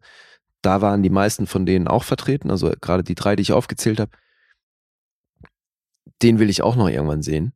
Okay. Also es gibt schon noch ein paar Filme aus dem Genre, die mich sehr interessieren. Aber eben, ich fand's cool, den gesehen zu haben. Schön. Klingt ja dann doch auch versöhnlich. Ja, ist es auch. Auch wenn es kein guter Film ist. Es ist, ähm, es ist kurzweilig und es ist halt auf eine strange Art ist es mörder-stylisch. Hm. Und ja, kann das nicht guten Gewissens empfehlen. Ne? So hörst du raus. Aber Ja, also die acht Schwestern aber hier äh, im Dreieck springen, wenn du das hier empfehlen würdest. ja, eben. Ach, wenn meine Mutter wüsste, was ich mir für Filme angucke, um Gottes Willen. Der Feministenhaushalt Naja. aus Lies Kindheit. Hm. Naja, Ja, so viel zu Women in Cages. okay. Grüße an Fepse. Sex in Action. So, die Punkte. Mhm. 5,0 auf IMDb, kein Metascore. Auf Rotten Tomatoes von der Kritik keine Punkte. Vom Publikum 2,8 von 5. Das sind gerade mal 24% Empfehlung. Das ist nicht toll. Nope. Letterboxd 2,8. Ja, man muss schon ein bisschen Genre-Fan sein, so wenn man so normale Kinofilme oder normales Popcorn-Kino gewohnt ist und dann guckt man sich so einen Film an. Ja, ja, eben. Also ich glaube, man muss eben auch wissen, also man muss das Genre, glaube ich, so ein bisschen kennen Ja. und generell diese ganzen Sexploitation-Sachen, alles so drumrum. Sonst bist du hier natürlich völlig aufgeschmissen, weil dann vermisst du eine Handlung oder sonst was. Mhm. Oder eine Charakterzeichnung oder ja. Aber wir haben noch eine Charakterzeichnung, hast du auch erzählt gerade. Naja, ich bin ja jetzt auch nicht jemand, der das dann permanent vermisst. Also dem Moment, wo ich weiß, was das für ein Film ist, kann ich mich ja darauf einlassen in der Regel. Hast ja gesagt, dass Pangria da einen Überbau gekriegt hat. Insofern ist das für mich jetzt, ich erwarte jetzt den englischen Patienten, der, der Bahnhofskino-Film der 70er. Ja, ja. Ja, du, also mal mindestens so deep wie in True Romance, ne? Mindestens. Alabama. Mindestens. Women in Cages, okay. Ja, So. da jetzt- haben wir sie. So you wanna play rough, huh? Ja, schon die Musik im Hintergrund, so da weiß man gleich, wo die Reise hingeht. Eben. Und du hörst ja schon an der Art, wie sie diesen Satz sagt, wie das gespielt ist. Nicht subtil, auf Nee, jeden Fall. eben. Ja. Leuchtet ein. Ja. Ich sag eine, na, ich schwanke so ein bisschen zwischen einem halben Punkt, aber ich sag eine 6. Sechs ist richtig. 6 richtig? Yay. Nicht den Tag vor dem Abend loben, Guess. Steigt er mit einer Nullrunde ein, ist so super. Steige ich mit einer Null ein, das ist schon mal nicht schlecht. Ja, danke an Fepse. Ja, geil. Das war ganz cool. Auf der anderen ich habe mir dann auch kurz versucht zu überlegen, was, ob man da irgendwelche Rückschlüsse ziehen kann. Also, weil er konnte ja nicht wissen, dass ich den ziehe. Ja. Weiß nicht, was, was du mit dem Film gemacht hättest. Wobei du bist ja schon auch offen für so Genre-Gedöns. Ja, aber wir haben schon Supporter, zum Beispiel hier, Atombomb hat kommentiert, dass er überrascht ist, dass An Evening with Beverly Loveland bei mir so gut angekommen ist, Mhm. weil das war zum Beispiel etwas, was er so als Lee-Film bezeichnet. Es Ja, ja so aber Supporter- verstehen wir, oder? Also, ja, genau. Es gibt so Supporter, die machen Auftragsfilme oder Losfilme rein, wo sie denken, ist wahrscheinlich für beide nichts, Mhm. aber der würde damit mehr Ah, ja, okay. Entweder der eine oder der andere. Ja, gut. Ist ja auch ein Gamble, weil wir wiss- wissen ja auch nicht, wer den zieht. Bei Losen ist es ein bisschen Gamble, richtig. Mhm. Oder halt, sie spekulieren auf Tausch oder was auch immer. Bei Ja, und was glaubst du dabei, Fepse? Meinst du, der hat den reingeschmissen, weil er gedacht hat, ich könnte was damit anfangen? Ich oder? glaube, nee, ich glaube, Fabs ist eher so einfaches Gemüt, der denkt gar nicht so weit. Werdet Supporter bei uns, dann werdet ihr auch am laufenden Band gedisst. Das Ja, doch, macht total viel Spaß. das ist viel zu viel Komplexität, die wir jetzt hier reininterpretieren. Er guess wieder. My inner Al Pacino. Everybody has one. Ah, geil, ey. Bam. Guess der Nette. Let me start by telling you what you're doing wrong. Everything. Genau das. Everything. Ach ja. nee, also wirklich. Ich habe jetzt nicht das gesagt hier. You are an idiot! Also weit kriegst du jetzt doch nicht. Geil. Ja, ich glaube, ähm, Fepse kann das wegstecken. Ich glaube auch, Fabs kann das wegstecken. Der weiß ja, wie wir sind. Ja, eben. Also Gut. liebe Grüße nochmal an ihn. Ali hat recht, werdet Supporter, dann werdet ihr auch von uns persönlich beleidigt. Also, Ja, eben. Das ist, das ist auch Also- schon mal, das ist ein Ritterschlag. Eben. Und gerade für Fans von Women in Cages, so, man, wenn man da irgendwie eine sadistische oder masochistische Art in diesem Fall hat, dann Mhm. ab dafür. Also auf Bestellung dissen wir euch erst recht. Kein Problem. Apropos, wir haben Postboten gedisst und siehe da. Ein Postbote hat wir sich gemeldet. Haben, wir haben einen Postboten unter unseren Supportern, Alter. Ist so geil, Mann. Ja, größer Promo. Ja, ist auf jeden Fall auch wieder Voll gut. Ja, und er bleibt Supporter. Das, das will ich hören. Und wahrscheinlich auch Postbote. Voll gut. er bleibt Supporter und Postbote. Das ist eine Win-Win-Situation auf allen Seiten. ja, definitiv. Ja, auch, dass Nico hier aufgetaucht ist, nachdem er erzählt hat, dass er der beste Freund von, ich so, okay. Und er hat natürlich reingehört in die Rezension von, da dachte ich auch so, gut. Mal gucken, ob der trotzdem kommt Mhm. in die Rezension von The Room. Ja. Mit den Nullpunkten. Mhm. Ja, man muss uns halt eine Menge auch verzeihen. Ja, aber irgendwo, also spricht für uns, dass die dann trotzdem kommen und supporten und so weiter. Das wäre aber auch ein bisschen mädchenhaft, ja, wenn man das jetzt nicht machen würde. Ja, du, also wenn wir anderen Leuten zuhören, ich meine, was die Filmfressen da zum Teil erzählen, ne, wenn es dann heißt irgendwie, ja, jetzt habt ihr das und das gesagt, so jetzt bin ich raus. Fickt euch und so. Ja, ja, ja, ihr habt denk gegendert. Alter, gegendert, ja, so eben, weil die gegendert haben. deabonniert. Was ja, zur denke, was zur Hölle ist da los? Ja. Nee, deswegen, wir sind dankbar für die Supporter und dass sie auch so treu sind, ey. Mal gucken, ob das bei uns auch funktioniert. Wir sind dankbar für die Supporter und Supporterinnen draußen. Ja, SupporterInnen heißt das ja dann. SupporterInnen und Supporter außen. Wir sind dankbar für alle. Do that. Yes. That be nice. Nee, Das dachtest du gerade, oder? Genau in die Richtung. Das ist nie so. Ah, Nee. You're a very annoying person to be around. That was the real stuff. Echt nicht, Alter. Doch, Mann, High Nee. Class. High This one decided to be a jackass. Niemals, Mann. Comedy auf höchstem Niveau. Du kannst dir nicht vorstellen, was für eine geniale Vorlage zu meinem nächsten Film du gerade gemacht hast mit dem, äh, mit deinem Losfilm. Ist wirklich unfassbar. Weil es gibt einen ewigen Nebendarsteller da draußen in der Filmbranche, den alle schon mal gesehen haben. Der ähm, hat 413 Acting Credits. Was? Der ist mehr als der Hälfte dieser Filme ist er gestorben. Spielt öfter mal den Bad Guy. Und den hat man mit diesem Film, den ich jetzt vorstelle, seine erste Hauptrolle gegeben, hat ihn zum ersten Mal ins Zentrum gepackt. Und das war mir schon sehr sympathisch. Denn ich habe jetzt auch ein Los aus dieser Zehnerziehung. Okay. Und zwar grüße ich an dieser Stelle unseren Kumpel Trucker Dave, der ja öfter mal irgendwie als Fanfahrer unterwegs war und mit LKW von links nach rechts gefahren ist und immer dankbar war über jeden Zusatzcontent, den er von den Banausen gekriegt hat. Mhm. Aber ich habe lange nichts von ihm gehört. Also, Trucker Dave, was ist da los? Bist du noch da? Supportet uns jedenfalls. Insofern äh, ist fein für uns. Aber lange nicht gehört, den Burschen. Ja, stimmt. Und der hat das Los Machete reingeworfen in den Pot. Und den gibt's jetzt von mir. Den habe ich mir jetzt angeguckt. Alter, der ist bei über 400 Credits in über der Hälfte der Filme gestorben. Ja. Und die Wow. Rede ist von Danny Trejo. Der ist mittlerweile Ende 70, was ich auch nicht wusste. Der steuert hart auf die 80 zu. Wow. Der ist mit sieben in einen Drogendeal verwickelt gewesen damals. Mit acht hat er erstmalig Heroin genommen und oft und immer wieder die kompletten 60er und 70er Jahre hat er fast im Knast verbracht, äh, bis er dann in der Filmbranche Fuß gefasst hat. Also der hat schon eine wirklich sehr krasse Vergangenheit gehabt. Mhm. Insofern finde ich das ganz cool, dass die den hier ins Zentrum dieses Films gepackt haben. Weil, wenn wir uns erinnern, war das im Zuge der Grindhouse-Präsentation, Mhm. wo nämlich Planet Terror und Death Proof als Double Package angeboten worden sind. Und da liefen ja so eine Fake-Trailer davor. Ja, ja, gab's einige. Und Machete war einer dieser Fake-Trailer, wo sie gesagt haben, komm, da machen wir einen richtigen Film draus. Du kennst ihn, Ja, ja. natürlich. Mhm. Wie oft gesehen? Mm, Ich glaube nur einmal. Einmal nur gesehen. Ja. Okay. Ja, bei mir auch. Weil ich, ich fand den nett, aber also mehr auch nicht. Ach, wirklich? Ja, ich fand den jetzt nicht überragend. Na, da wäre mein Status schon ein bisschen höher als nett. Ah, okay. Aber dazu kommen wir gleich. Ich würde mal dann in die Story direkt einsteigen.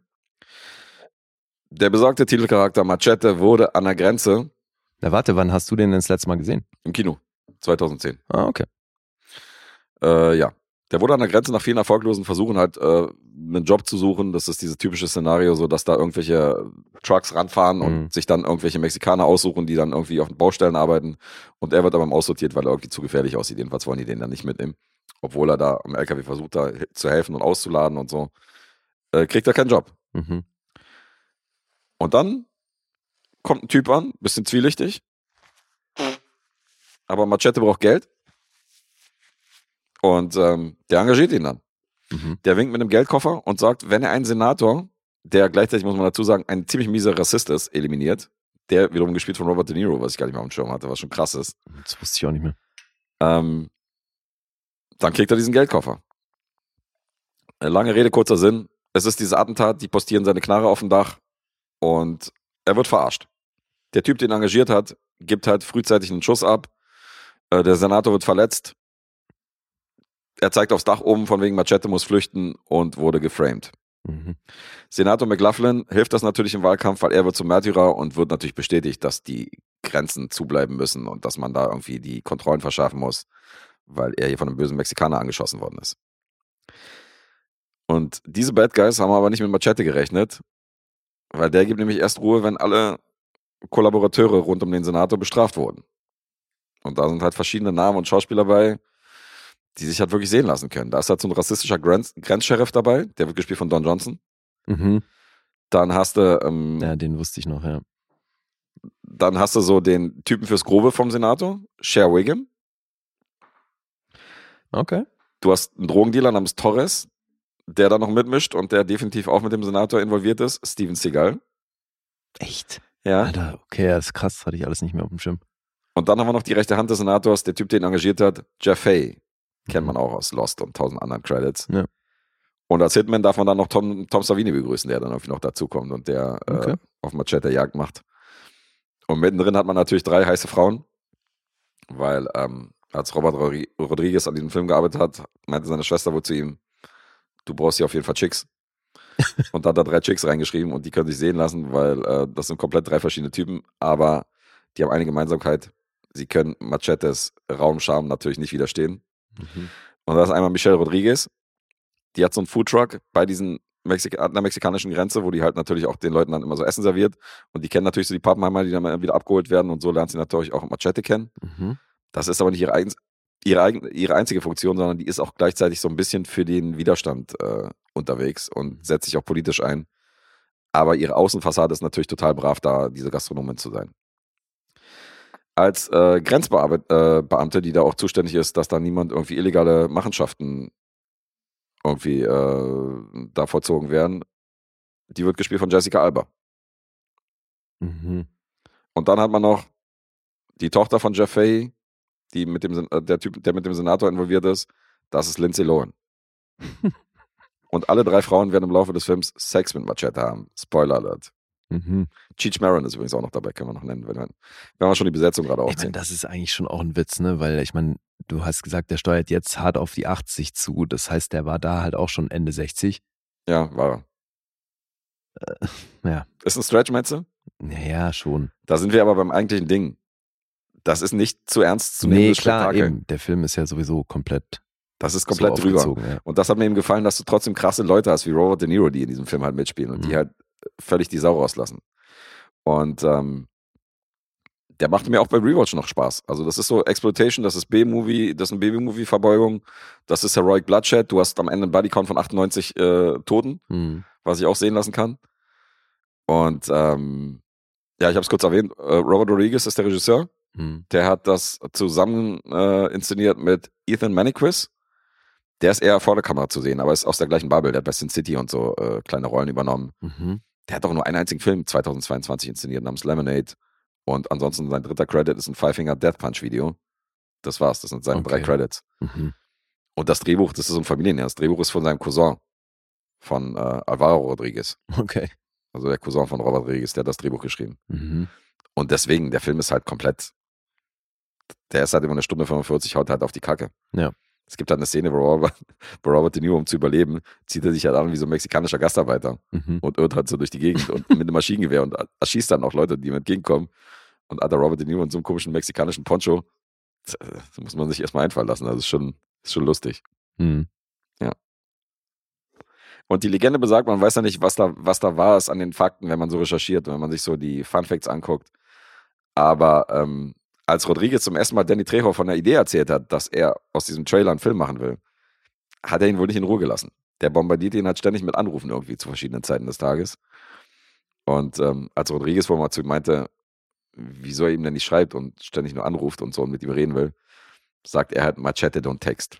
Mhm. Was ja auch so eine ziemlich äh, ikonische Line aus dem Film ist. Ja. Und das hat er wohl live zum Regisseur gesagt. Okay. Chris Cooper wurde das Drehbuch auch geschickt. Der lehnte ab mit den Worten, das ist das most absurd thing I ever read, Mhm. hat er gesagt. Und der hat schon ein paar richtig abgefahrene Filme mitgespielt. Und da gibt es natürlich diverse Fun Facts rund um Steven Seagal. Oh nein. Bei seinen Szenen musste man komplett außenrum irgendwie äh, eine eigene Klimaanlage umbauen, se- aufbauen, selbst wenn das irgendwie draußen gespielt hat und so. Also der hat dann ein eigene, eigenes Lüftungssystem irgendwie hinstellen wollen. Das ist der erste Kinofilm seit, ähm, Was? Das ist doch mit Sound schon super scheiße. ja, keine Ahnung. Aber es war halt egal so. Wenn sie den haben wollten, dann halt so. Das ist sein erster Kinofilm seit 2002, nach acht Jahren. Von Steven Seagal? Ja, dieser Hard, Hard Target, hieß er so? War nach Exit Wounds dann der, ne? Ja, das war, glaube ich, der danach. Also 2002 lief der, äh, fand er zum letzten Mal im Okay. Kino statt. Naja, und wir hatten es doch mal von Seagal, dass der nie stirbt in seinen Filmen. Ja. Bisher. Mhm. Aber hier stirbt er. Und er spielt doch zum ersten Mal einen Antagonisten. Also er ist ja noch nie, er ist ja immer so ein bisschen zwielichtig teilweise Ja. gewesen, aber er war nie ein richtiger Antagon- Antagonist, hat er Wert darauf gelegt, dass er immer so ein bisschen der Good Guy ist. Okay. Weil, das ist ja das Geile bei ihm. Er versucht ja immer so ein bisschen sein Image aufrechtzuerhalten und so ein bisschen äh, was dafür zu sorgen, dass er immer ein gutes Licht dasteht. Mhm. Der hatte nämlich einen Dialect-Coach Oh nein. und den hat er dann gefeuert, weil sein Argument war, dass er viel zu gut geworden ist durch diesen Dialect-Coach und viel zu krasser Schauspieler geworden ist. Seine Fans würden ihn dann nicht mehr erkennen. Und da hat er seinen Dialog-Coach gefeuert, damit er halt so authentisch bleibt, wie er halt immer ist, wofür seine Fans ihn halt lieben.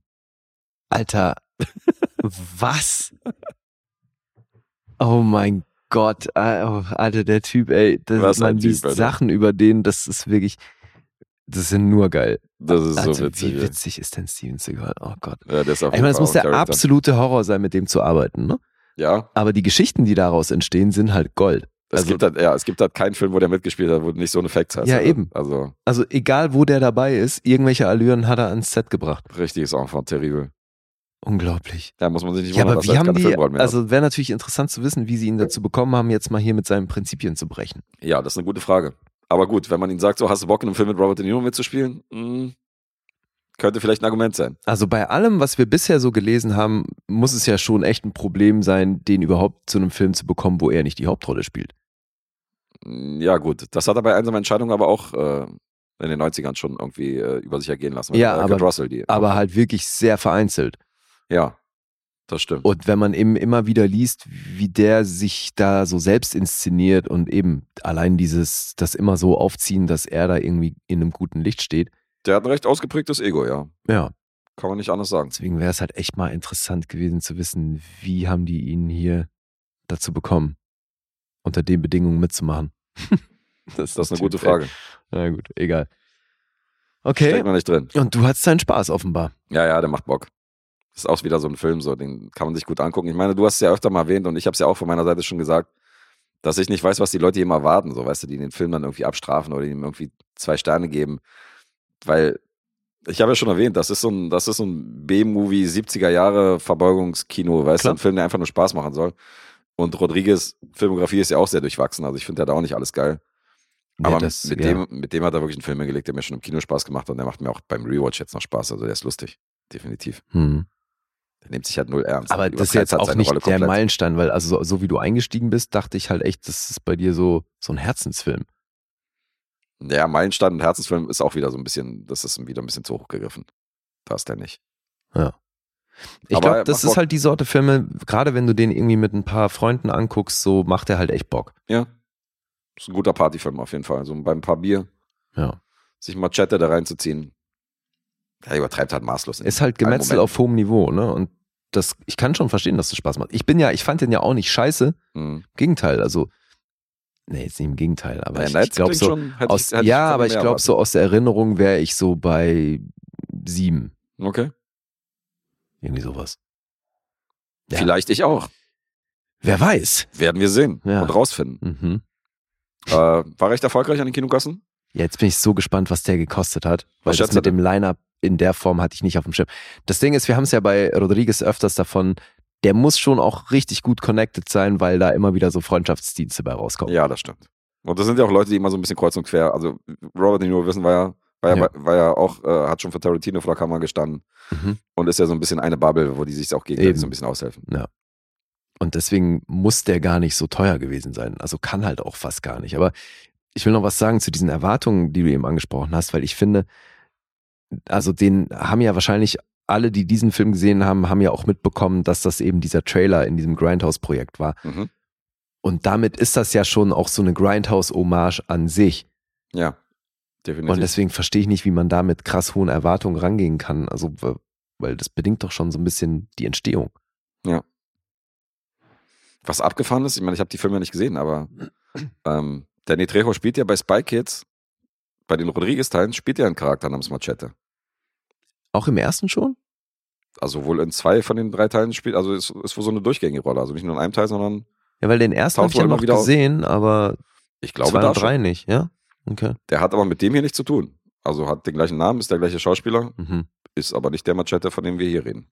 Dann hat Rodriguez halt nicht das Universum wie Tarantino aufgezogen. Nee, er hat es ein bisschen einfacher gemacht, einfach. Mhm. Gleicher Name, gleiche Schauspieler, aber anderer Background. Ja. Ja, was schätze? Wie viel Budget? Wie viel kostet? 20 Millionen? Gerade mal die Hälfte davon. 10,5 Wirklich? hat er gekostet, ja.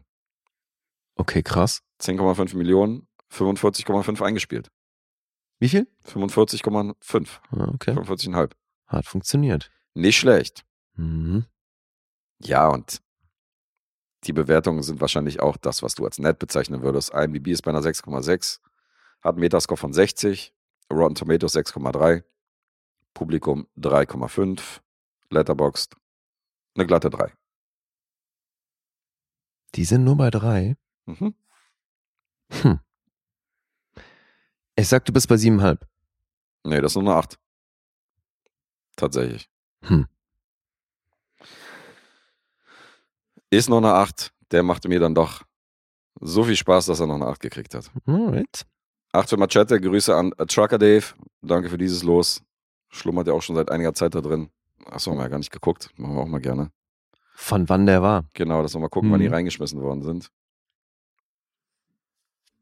Aber können wir gleich mal checken. Dann wissen wir ungefähr, wie lange, äh, wie glücklich die waren bei der Erziehung. So, Machete 1221, also Dezember 2021 reingeschmissen worden. Wir haben jetzt März 23, ja. Mhm. Ganze Weile. Braucht man, ja, braucht man ein bisschen, ein bisschen Geduld, aber irgendwann werden die Lose halt gezogen. Und du hattest gerade, ach so, ja, der war ja aus der, der war ja noch relativ frisch. Der war aus Oktober 22. Oktober 22, ja. Das geht ja. Mhm. So ein paar Monate warten. Alles eine Frage der Zeit. Irgendwann fischen wir die Lose schon raus, früher oder später. Dann Ja. halt auch nicht weniger. Ja. Cool. Ja, soviel zu Machete und ähm, wie geht's weiter? Ja, jetzt hatte ich ja letzte Episode einen Film aus der Filmografie von einem Regisseur, wo ich schon auch vorhabe, irgendwie alles gesehen zu haben. Ähnlich geht's mit diesem Regisseur, sieht's mit diesem Regisseur aus. Er heißt Mel Brooks und den Film kannte ich schon, aber ich habe natürlich einen konkreten Anlass, den kennst du, diesen Film nochmal zu sehen. History of the World Part 1. Ja, ich kann mir denken, was der Anlass ist. Ja. Und ich meine, er hat elf Filme gemacht. Also ich kenne jetzt wirklich die meisten, so viel fehlt da nicht mehr. Mhm. Und den hat er direkt vor Spaceballs gemacht. Das Mhm. heißt direkt, da lagen ein paar Jahre dazwischen, aber das ist halt in seiner Filmografie der Film vor Spaceballs und den hatten wir auch neulich. Deswegen jetzt hier wieder Regie und Drehbuch von Mel Brooks. Ja, ich habe mir mal äh, von Nerd Talk, hat mich ja mit einem anderen, äh, anderen Typen, der nicht Phil und Andy heißt, Mhm. hat er irgendwie so die Oscar-Auswertung gemacht und sind dann die Kategorien durchgegangen. Und dann meinte er an einer Stelle, dass er dachte, Mel Brooks sitzt im Publikum. Aber das kann ja nicht sein, weil Mel Brooks ist ja schon tot. Hat er ihn einfach für tot Was? erklärt, wo ich ihn erstmal aufgeklärt habe. Okay. Gesagt, der lebt noch. Der lebt noch Das und wir haben noch neulich, bei Spaceballs hatten wir es, glaube ich, davon, dass wir hoffen, dass der 100 wird, Ja, dass wir hoffen, dass der 100 weil das kriegt. dauert nicht mehr lang. Stark gut drauf zu. Naja. Habe ich ihn erstmal aufgeklärt, der ist nicht tot. Tja. History of the World, okay. Den, den habe ich auch im Fernsehen gesehen. Das war so ein Zufallsding. Ich wusste nicht, was für ein Film das ist. Ich fand das unheimlich lustig. Ey, damals. das ist auch immer noch unheimlich lustig. funktioniert noch, ja. Ja. Also ich habe mir vor diesem Film sogar noch überlegt, ob das eventuell mein Liebster ist von Mel Brooks. Oh. Und ich weiß nicht, weil The Producers ist, habe ich zwar auch schon öfter gesehen, ist jetzt aber trotzdem eine ganze Weile her, weil den fand ich schon auch immer wahnsinnig gut. Deswegen, ich könnte es jetzt nicht sagen. Na, Spaceballs ist ja auch schon hoch im Kurs, oder? Ja, ja, eben. Aber also, das ist schon genial, was hier passiert. Ich meine, Blazing Saddles war auch fett, also Stimmt. ja, Wir sind Fans. sowieso. Und hier sind auch einige Leute wieder beteiligt, die bei Blazing Saddles schon dabei waren. Madeline Kahn, die ist irgendwie in einigen seiner Filme, anstatt Frankenstein Junior war die ja auch dabei. Und Harvey Korman, der hat ja schon bei Blazing Saddles jemanden gespielt, dessen Name immer wieder falsch ausgesprochen wird. Das ist hier ebenfalls der Fall. Mhm. Dann ist Dom DeLuise natürlich immer dabei in seinen Filmen oder halt meistens, ne? Der spielt hier tatsächlich nur eine Rolle, sonst haben hier einige Leute mehrere Rollen. Allen voran einer seiner- natürlich Mel Brooks. Schon einer seiner Stammschauspieler, definitiv. Ja, ja. Und dann haben wir hier noch eine Parallele zu Blazing Saddles, weil hier gibt's eine Figur namens Josephus der sollte ursprünglich von Richard Pryor gespielt werden. Oh nein. Hat er sich verlaufen. Du kannst dich erinnern, ne, bei Blazing Saddles, was da so das Argument war, dass der einfach plötzlich in einer anderen Stadt aufgetaucht ist und äh, aufgewacht ist und nicht wusste, wie er denn gekommen ist. Das ist ein Highlight, ja. und sich dann gegen ihn entschieden haben. Und hier war das Ding, wir hatten es ja mal davon, wo ich da meinte, der wäre dabei umgekommen, aber der hat sich ja nur übelst verbrannt bei der Aktion. Der hat doch mal sein Haus in Brand gesteckt im Drogenrausch. mhm. Und dabei hat er sich halt übelst verbrannt oder Verbrennung zugezogen. Und das war halt unmittelbar vor den Dreharbeiten zu diesem Film. Okay. ja, und weil Pryor dann halt verbrannt war, konnten sie den nicht besetzen oder mussten ihn umbesetzen. Oh Mann, Alter. Und so kam Gregory Hines zum Einsatz. Aber das ist schon lustig, Mann. Cocaine is a hell of a. Ey, wirklich. Der Typ hätte so ach, einfach eine krasse, noch eine krassere Filmkarriere haben können, aber er hat sich's echt oft selbst verbaut. Das ist schon lustig. Gregory Hines war das. Das war der Typ aus Tap Dance, Ach, okay. Bei dem ich dann sechs Stunden nach dem Film noch Stepp tanzen wollte Ja. und das lernen wollte. Und dann hat er es nachgelassen. Mhm, mhm, mhm. Der spielt die Hauptrolle da. Das ist hier sein Debüt. Ach. Also sein, sein Kinofilmdebüt. Okay. Lebt Ja. der noch eigentlich? Und das weiß ich gar nicht. Und das eigentlich auch nur eben, weil Richard Pryor halt irgendwie wieder drauf war. Boah, schon hart, ne? War so ein Typ, ja. Aber gut gelaufen für Gregory Hines. 2003 ist der gestorben. Zwei, drei gestorben. Ja. Ja. Vier Emmy-Nominierungen. War nicht der älteste, glaube ich. Ja, ich weiß, dass in den 80ern noch so diese zwei sind nicht zu fassen und so. Auch so ein bisschen Beverly Hills Cop Abklatsch. Da hat er ein paar Filme gedreht, wo man Mhm. noch gesehen haben könnte. Naja, Aber so richtig, richtig durchgestartet ist er nicht. ne. Naja, 49 Credits ist jetzt auch nicht ewig viel. Aber hier hat er eine sehr präsente Rolle. Mhm. Ja, und die Geschichte sieht so aus, es ist halt wirklich eine klassische Parodie auf Historienfilme. Und äh, natürlich alle Subgenres, die da so mit reingehören, irgendwie, so weißt du, diese Sandalen, Epen oder irgendwelche Kostümfilme und so weiter, es wird hier natürlich alles mit eingebaut. Mhm. Und das wird unterschiedlich gewichtet, manchmal sehr schnell und manchmal ein bisschen ausführlicher erzählt. Also manche Epochen werden hier in einer Szene abgefrühstückt, das ist schon auch ganz lustig. Es geht damit los, Steinzeit und gleich die Kubrick-Hommage. Natürlich. Ja, Die Affen, ja. natürlich. Die Affen mit der dazugehörigen Musik. Und die Nummer endet dann darin, dass die Affen halt irgendwie an sich selbst rumrammeln und einfach äh, völlig horny abgehen. Mhm. Ja. Dann steht da, so, das sind unsere Vorväter. und dann gibt's einen Sprung zum Alten Testament. Und dann sehen wir das klassische Ding, die zehn Gebote werden präsentiert. Okay. Und das ist so geil, Alter, weil das ist die erste Rolle von Mel Brooks, der kommt hier also als Moses an und hat drei Tafeln in der Hand und spricht so vom Berg runter und sagt, ja, unser Herr hat uns 15 Gebote und dann fällt eine der Tafeln runter und dann sagt er, zehn Gebote gebracht, die ich euch jetzt vorlesen werde. Das ist so schön, ey. Ja, und ähm, tatsächlich ist in der Szene dann das Alte Testament abgefrühstückt und dann springen die auch schon ins alte Rom. Mhm. Und da verbringt der Film dann tatsächlich die meiste Zeit. Und dann gibt's auch noch die spanische Inquisition und die französische auch- Revolution. da gibt es auch ein Inquisitionssong-Ding, an den kann ich mich noch erinnern. Genau, da gibt's eben die Inquisition und dann noch die französische Revolution. Mhm. Ja, drei Kapitel, so hatte ich es im Kopf. Ja. Nee, sind mehr. Mehr als diese drei, die du jetzt gerade aufgezählt Naja, hast. eh, klar, du hast eben am Anfang hast du ähm, Das ist ja die, Steinzeit, Römisches Reich, äh, Altes Testament, Römisches Reich, Spanische Inquisition, Französische Revolution sind wir mindestens fünf. ja gut, aber das mit der Einleitung, mit den Steintafeln und so, das ist jetzt für mich nur die Intro. Aber dieses von den Römischer Reich und äh, Naja, Inquisition es und werden- Paris ist schon der größte Teil, Es oder? wird trotzdem halt in diese Kapitel unterteilt und die anderen haben halt auch ein eigenes Kapitel. Also die sind halt, Okay. es sind ja auch Kapitel des Films, die sind halt nur unterschiedlich lang. Na gut, ich hätte jetzt gedacht, dass das so mehr die Einleitung war oder so Zwischendinger. Ja, kann man auch so verstehen, aber ist ja Latte. Hm. Aber klar, also die, die längsten, ich glaube eben, das in Rom ist das längste Segment und Mhm. dann aber auf jeden Fall Inquisition und vor allem Französische Revolution ist dann auch nochmal so ein bisschen. Daran kann ich mich gar nicht mehr erinnern.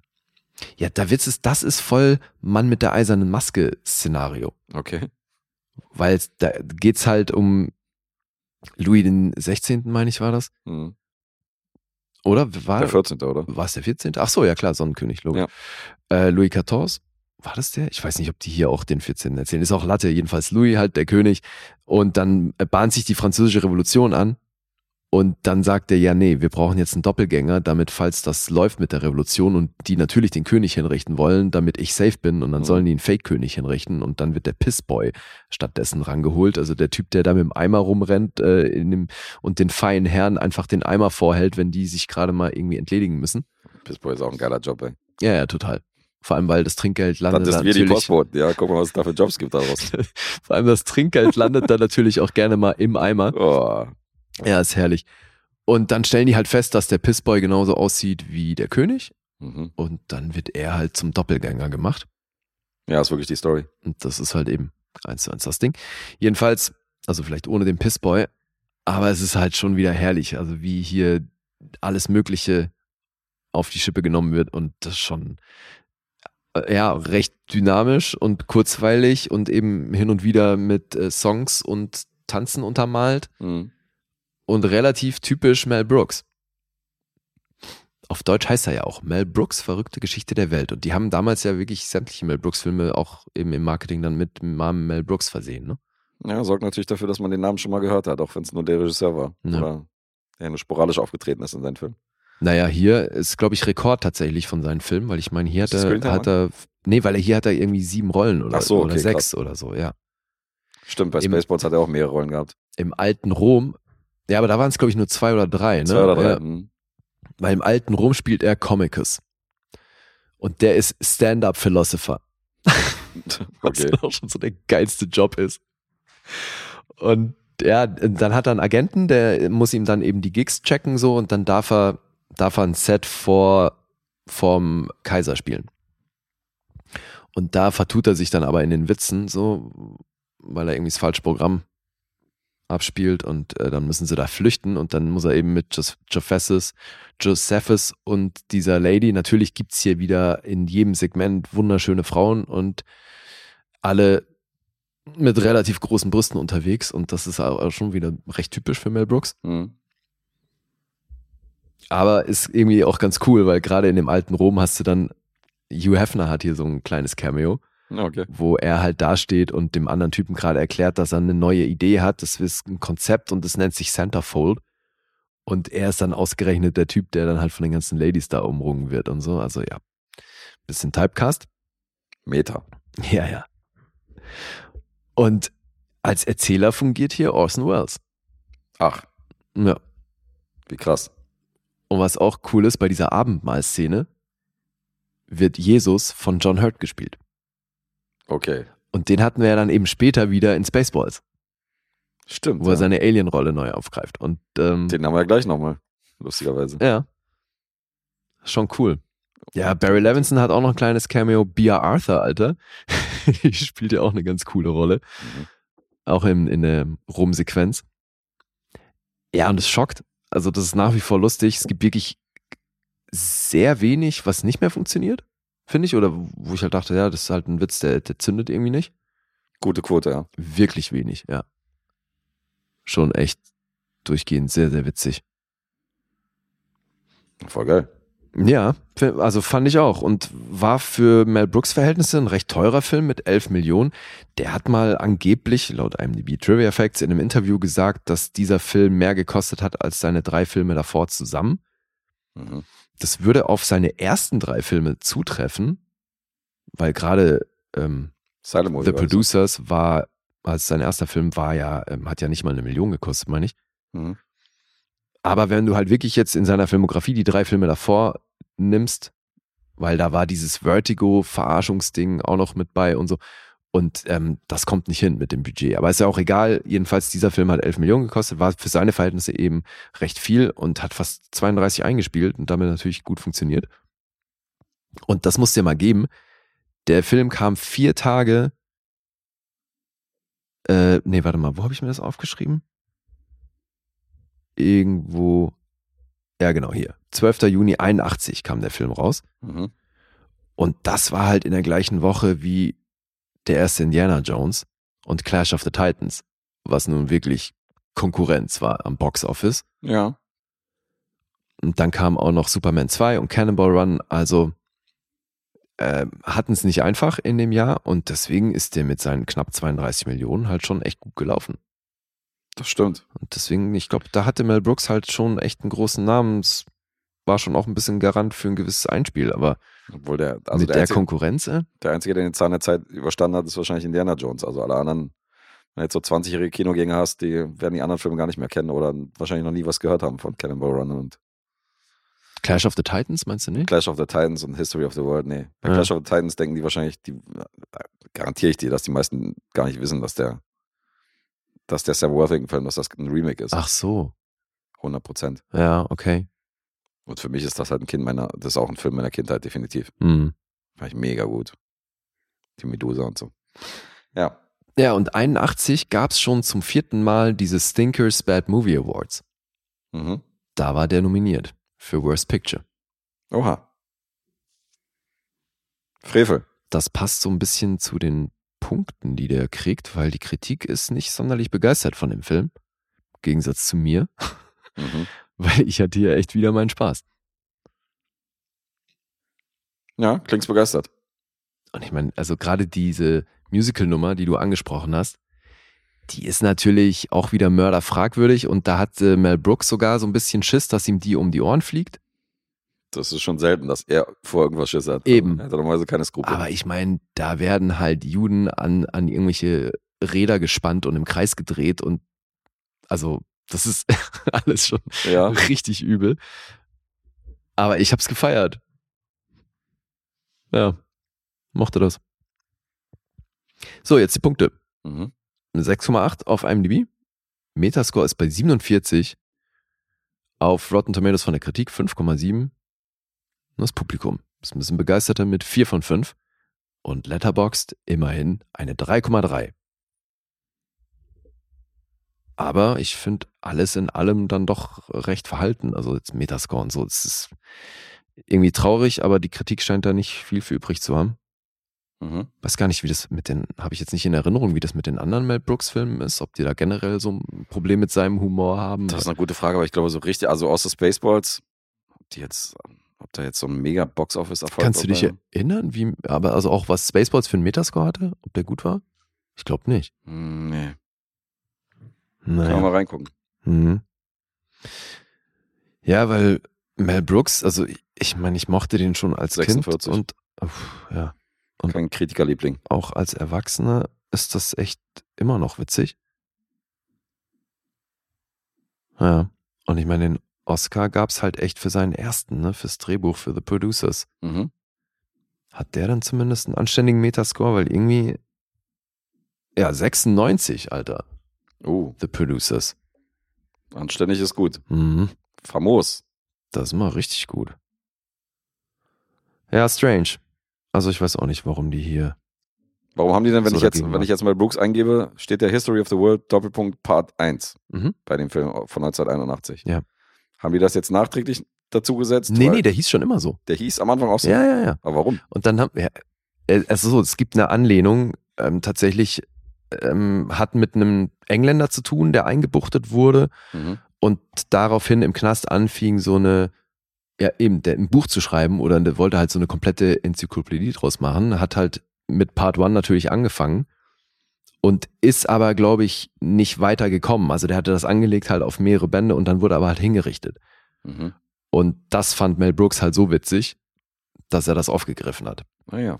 Und dann haben sie natürlich auch gefragt in Interviews, ja, wie sieht's aus? Sehen wir dann Wann? bald Part 2? Ja, ja, eben. Und der so, nee, gedacht. Part 2 wird's nie geben. Vielleicht Part 4 oder 7, okay. aber Part 2 ist nicht. Klassischer Mel Brooks. Ja. Und der Anlass eben, es wird jetzt gerade, es gibt eine Serie, tatsächlich eine Miniseries, History of the World Part 2, auch Ja. wieder mit einer richtig großen Besetzung und da habe ich natürlich tierisch Bock drauf und weil ich mir das irgendwann angucken werde, wollte ich mir jetzt nochmal den ersten reinziehen. Und es hat sich gelohnt. Der Komplettist. So, Blazing Saddles hat einen Metascore von 73. Das kann sich doch alles sehen lassen. Mann, was haben die denn mit History of the World? Warum finden die das nicht lustig? Tja, keine Ahnung. Diese Kritiker. Ja gut, ne? Weiß Bescheid. And I think that all of the critics around the world are wrong. Richtig. Sowieso. Das ist nun wirklich eine gute Komödie, komm schon. Ja, die, die- wie gesagt, ich bin Fan. Ich habe es jetzt lange nicht gesehen und Ich würde nicht meine Hand für uns verlegen, dass sie immer noch so mega geil ist, aber ich meine, du klingst auf jeden Fall so, dass die nach dem Rewatch auch funktioniert. Guck Ja, mal, wer so in der Besetzung ist von der, von der Serie, auf jeden Fall auch gut. krasse Leute. sei ja. Mel Brooks selbst ist der Narrator, geil. Mhm. Ja, da habe ich natürlich tierisch Bock drauf. Nick Kroll, Sazi Bates. Und ich glaube, ähm, acht Teile waren das jetzt. Und ist ja gerade Mhm. auch erst zu Ende gegangen. Da ist er, Ike Barinholtz. Ja. In der letzten Episode sein Bruder. Mhm. Cool. Ja, eben, da sind so viele Leute dabei, die ich eh feier und also Mel Brooks mal sowieso, deswegen ist, ich muss das eh gucken. Mhm. Das ist ja quasi Pflichtprogramm für mich. Ja, das stimmt schon. So, jetzt darfst du raten. Tja. Die hat schon Potenzial, auch höher zu sein, aber ich sage nur neun. Achteinhalb. Achteinhalb. Mhm. Okay. Da hatte ich ja Glück gehabt, habe noch zu neuneinhalb tendiert. Insofern Na, dann ist doch gut gelaufen. nochmal Schwein gehabt. Mhm. So, jetzt hatten wir beide zwei und jetzt haben wir noch einen gemeinsamen. Jetzt haben wir noch einen gemeinsamen Film, richtig. Auch ein Klassiker. Aus einem anderen Genre. Das kann man so sagen, ja. Und ich wusste ja ewig nicht, ob ich den kannte oder nicht. Wusste nicht. Nee. Das kann ich mir bei dem Film nur wirklich nicht vorstellen. Also, dass, ja, man, halt. dass äh, man den gesehen hat und dann vergessen hat, dass man den gesehen hat, weil das ist ein Film, mhm. also erst recht, wenn du den als kleiner Junge gesehen hast, weil dann wirst du dich hundertprozentig dran erinnern. Ja, und das war auf keinen Fall der Fall. Wenn dann später irgendwann, ja. Weil ich habe ja dann auch diese Serie geguckt. Ach, die es neue? gab. Ja. Okay. Kann man erst vor ein paar Jahren, oder? Ja, ja, eben. Und der, mit dem ich aber immer meine Serien gucke oder mich halt irgendwie so einmal die Woche zum Seriengucken treffe, dem geht das nämlich so. Für den war Watership Down ein Film aus seiner Kindheit und der ihn übelst nachhaltig beeindruckt hat. Und der wollte dann halt unbedingt diese Serie sehen und dann haben wir die geguckt und Das ist ja äh, super gut zu wissen, dass du die kennst, weil dann kannst du ja auch mal hier ein bisschen Vergleiche anstellen. So, das hätte mich jetzt mal interessiert, wie, wie die also du Serie. kennst die nicht. Ich kenne die Serie Okay. null, deswegen das, äh, da habe ich mich schon gefragt, ob die, was die da umgesetzt haben vorne oder was die übernommen haben und was nicht. Ist halt natürlich ganz anders, weil halt animiert, Mhm. also CGI. Ja, gut, das ist die technische Komponente, aber die Frage Mhm. ist, war der genauso kompromisslos? Das ist schon auch sehr düster, ja. Ja? Okay, Auf jeden Fall. Würde ich auch empfehlen. okay, interessant. Ja, und jetzt eben nochmal, um das zu schließen, ich kannte den Film nicht. Du kanntest ihn gar nicht. Nee. Das ist natürlich sehr interessant. Hm. Also ich wusste, dass es den gibt, ich kannte den Status und so weiter, aber ich habe den nie gesehen. Deswegen, ich glaube, da hatten wir es auch neulich mal von. Ne? Also ich habe da auch, klar, es ist ewig her alles, und ich glaube, ich bringe da auch immer wieder einiges durcheinander, Mhm. weil so Filme wie Animal Farm und sowas äh, fährt ja eine ähnliche Schiene. Mhm. Und da gab es ja einiges. Und jetzt hatten wir neulich auch das letzte Einhorn und das passt ja irgendwie auch da rein. Das ist halt, lustigerweise ist das genau meine Kindheit. Hm. Und das ist so, das passt Diese so ins Phase von den düstersten animierten genau, Filmen. genau die Phase war das. Und, aber auch die Das Phase. erklärt einiges, Guess. It's Aber- all coming together. Ja, aber auch die Phase, wo die Eltern sagen, ja, ist ein Zeichentrickfilm, wir gucken den im Kino. Oder die Ja, ist so Eltern lustig, gehen, ne? die Mama und Papa gehen in die Videothek und sagen, ach hier, guck mal, neuer Zeichentrickfilm, nehmen wir mit hier. Kann ja nicht so schlimm sein. Das ist Nehmen ein wir mit für Sohn und Tochter. Deswegen Ja. wurden ja so viele traumatisiert. Weil, Deswegen ist diese Generation ja so im Arsch. ja, mir Ja. kommt es ein bisschen so vor, als wenn die FSK damals so, ohne den Film zu sichten, gesagt haben, ja komm, es ist Zeichentrick für so komm, wir lassen ihn ab 0 Uhr. Sieht Äh, wirklich, ab 0 Jahren. ja, sieht Fertig. wirklich so aus. Also jetzt steht Sieht bei IMDb eine 6 und das finde ich selbst aus heutiger Sicht viel zu krass. Ja, ja. Ist wirklich fragwürdig. Mrs. Brisby war auch noch einer aus der Riege, den hatte ich hier. Wenn der Wind weht, diesen Atomkriegsfilm, der war auch irgendwie ohne ja, den kenne ich Altersfreigabe. auch nicht. Ja. Der, das letzte Einhorn hast du erwähnt, das sind alles Filme, Mhm. also das, sollte man überdenken. ja, und dieser Play, äh, The Plague Dogs, der ja auch von dem gleichen Regisseur und ich meine auch Autor ist, Ja, hat er direkt in einer ähnlichen Schiene nachgelegt. der soll ja auch so düster sein. Ja, Kennst du den denn? Den habe ich nie gesehen. Auch nicht, okay. Den kenne ich nicht. Mhm. Ja, Martin Rosen hat hier Regie geführt. Der hat aber eben den anderen Film noch gemacht, also bringt es insgesamt auf vier Credits, das ist nun wirklich nicht die Welt. Und dann hat halt, aber es hat damit zu tun, dass es hier eingesprungen, weil ursprünglich hat das John Hubley gemacht. Deswegen ist der hier auf IMDb noch uncredited gelistet und für die Opening Sequence. Mhm. Aber ich meine, der ist gestorben, ne, im Laufe der Produktion. Ja, irgendwas war da. Mhm. Ja, und der hat aber, äh, also der hat schon drei Oscars im Gepäck gehabt für Kurzfilme, der hat äh, Cartoons gemacht und dafür drei Oscars gewonnen. Mit 73 Credits eben schon auch eine ganz ordentliche Vita. Macht sich schon mal nicht schlecht. Und dann dieses Ding. Und dann gab es aber laut True Effects ja eben so ein bisschen Diskrepanzen. Also, dass Martin Rosen dann nicht überall einverstanden war mit dem Animationsstil und so weiter und das so ein bisschen übernehmen sollte. Aber es ist wohl noch einiges von John Hartley drin. Mhm. Ja, dann erzähl mal, was hier geht. Oder, Ja. Oder soll ich das machen?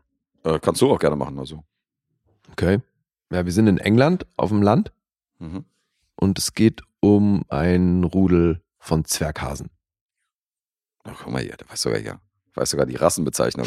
Dass, dass, dass das jetzt Zwerghasen sind, hätte ich jetzt nicht gewusst. Ey. Karnickel. Hast du du Biologiekurs gemacht oder was? Kann die Hasen unterscheiden, animierte Hasen kann er auseinanderscheiden. Na, weil die, tre- also habe ich jetzt mal so rückgeschlossen, weil die treffen doch auch viel größere, oder nicht? Ja, aber es gibt doch, wie, wie viele Sorten von Hasen gibt's denn? Ne? Hast du jetzt einfach nur geraten, dass es Zwerghasen sind oder was? Ich behaupte das jetzt so. Ach so, Ja. okay. F- Vielleicht sind das vietnamesische, keine Ahnung, Schwarzhasen oder wie, wie auch immer die heißen. Dafür sind sie ganz schön braun, dafür, dass es Schwarzhasen das sind. ist jetzt Alter. ein Beispiel. Ja, was für ein Beispiel. Meine Fresse, ey. Mal hier, der Hasenexperte. Gut, also dass es keine Schwarzhasen sind. Ich bezweifle gerade sowieso, dass es Schwarzhasen als Nein, Gattung glaub, überhaupt gibt's gibt. Ja. Ja. Aber ich glaube, es gibt mehr als äh, zwei Sorten Kanickel und Zwerghase. Ah, gut. Erzähl weiter. Können wir uns darauf ja beeindruckt. können wir uns darauf verständigen, dass das Nagetiere sind, die sehr hasenähnlich aussehen? Ja, ja, es sind Okay. Nagetiere. Und das sind doch Hasen, da können wir uns auch drauf einigen. Ja, also zumal es gibt ja auch eine Intro-Sequenz, wo, weil das Ganze ist ein Märchen und zu Beginn gibt's eine nochmal anders animierte Sequenz, wo erzählt wird, dass es eine Gottheit gab, die die ganzen Lebewesen überhaupt erschaffen hat. Am Anfang waren die noch alle gleich. Und ähm, weil aber hier der Oberste von den späteren Hasen irgendwie ein ziemlicher Hater war, wurde der bestraft und hat dann eben überhaupt erst dann fing diese Gottheit an, die Wesen überhaupt zu unterteilen, indem er die, denen unterschiedliche Optik und unterschiedliche Attribute verpasst hat. Mhm. Und der Hase war, weil er so eine auf, na, so eine motzige Art hatte, wurde er halt von dem mal so richtig gefickt. Er hat gesagt, so, du bist der Schwächste von allen, du kannst zwar weglaufen und gut hören und auch gut riechen, aber ansonsten hast du nur Feinde. Jeder, auf den du treffen wirst, will dich töten. Das ist Mhm. ja erstmal unfassbarer Bitch-Move, Alter. Und ich meine, auch da, wenn du Ja. jetzt davon ausgehst, dass sich kleine Kinder das reinziehen sollen und dann glaub, folgst du dieser Geschichte und glaubst jetzt diese Story, die da erzählt wird, und dann wird da von der Gottheit erzählt, die erstmal von wegen nur hier Liebe und so ist das große Thema. Alter, diese Gottheit fickt erstmal einfach eine komplette Gattung, weil einer blöd macht. Und der Puscheschwanz, den machen wir jetzt mal weiß, damit man dich besser erkennen kann. Wenn Genau. du in der Nacht oder Weil die, die dich töten wollen, bist. die sollen dich ja auch finden. die sollen dich auch finden, ja. Ja, wirklich. Erstmal der härteste Bitch-Move. Ja, und so wird dann erstmal überhaupt etabliert, wie es dazu kam, dass die Hasen eben so leben, wie sie leben. Trippy, wa? Also dieser, diese Ja. Anfangssequenz, auch von Animationen und so. Also, Aber es ist halt cool, weil die erzählen ja auch, dass das quasi der Anführer, der da eben rumgemotzt hat, dass das trotzdem deren Gott ist dann. Also, Mhm. dass die Hasen so den auch anbeten im weitesten Sinne. Mhm. Dass das so die ikonische Figur ist. Na, und jetzt geht's eben um, um dieses Rudel von den Hasen und es gibt dann einen jüngeren Hasen, Fiverr, und der hat Vision. Das ist so ein bisschen der Mel Gibson in dem Szenario, weil der ist Seher. Und der sieht eine große Bedrohung auf das Rudel zukommen, weil dieser, dieser Berg, an dem die leben, oder dieser Hof, mhm. die sind ja in der Nähe von so einem Hof und da soll eben alles platt gemacht werden und der Fiverr sieht das halt auf sie zukommen, versucht das dann mit Hilfe seines Bruders Hazel den Obersten, weil da gibt's so, so gesellschaftliche Strukturen und dann muss der Oberste eben informiert werden mit diesen Bedenken, die Fiverr hat und der ignoriert das aber, weil er den Kleinen halt nicht ernst nimmt, erst recht nicht die Vision, die er hat. Und sagt so, nee, wir machen gar nichts, weil Fiverr sagt, wir müssen hier weg. Hokus Pokus. Wir werden alle sterben, wenn wir hier nicht weggehen. Mhm. Dann sagt er, ja, Bullshit, nee. Dann gibt's aber ein paar Hasen, die dem glauben und die schließen sich dann Fiverr und Hazel an. Mhm. Und dann verlässt diese kleine Gruppe diese Umgebung auf der Suche nach einem sicheren Zuhause, was sie eben dann im titelgebenden Watership Down finden wollen. Mhm. Warum das unten am Fluss heißt auf Deutsch, ist mir bis jetzt noch ein Rätsel. Weil, so wie ich recherchiert habe, heißt der Ort tatsächlich Watership Down. Ich finde das nämlich auf Englisch nicht minder ver verwirrend, weil wenn du nicht weißt, dass der Ort so heißt, ist das, warum heißt dieser Film Watership Down? Ja, ja, das ist auch. Aber gut, egal. Unten am Fluss ist wirklich, eigentlich gibt's nur eine Sequenz, wo sie mal runter an den Fluss müssen, aber das eigentliche Ziel ist oben auf dem Berg. Mhm.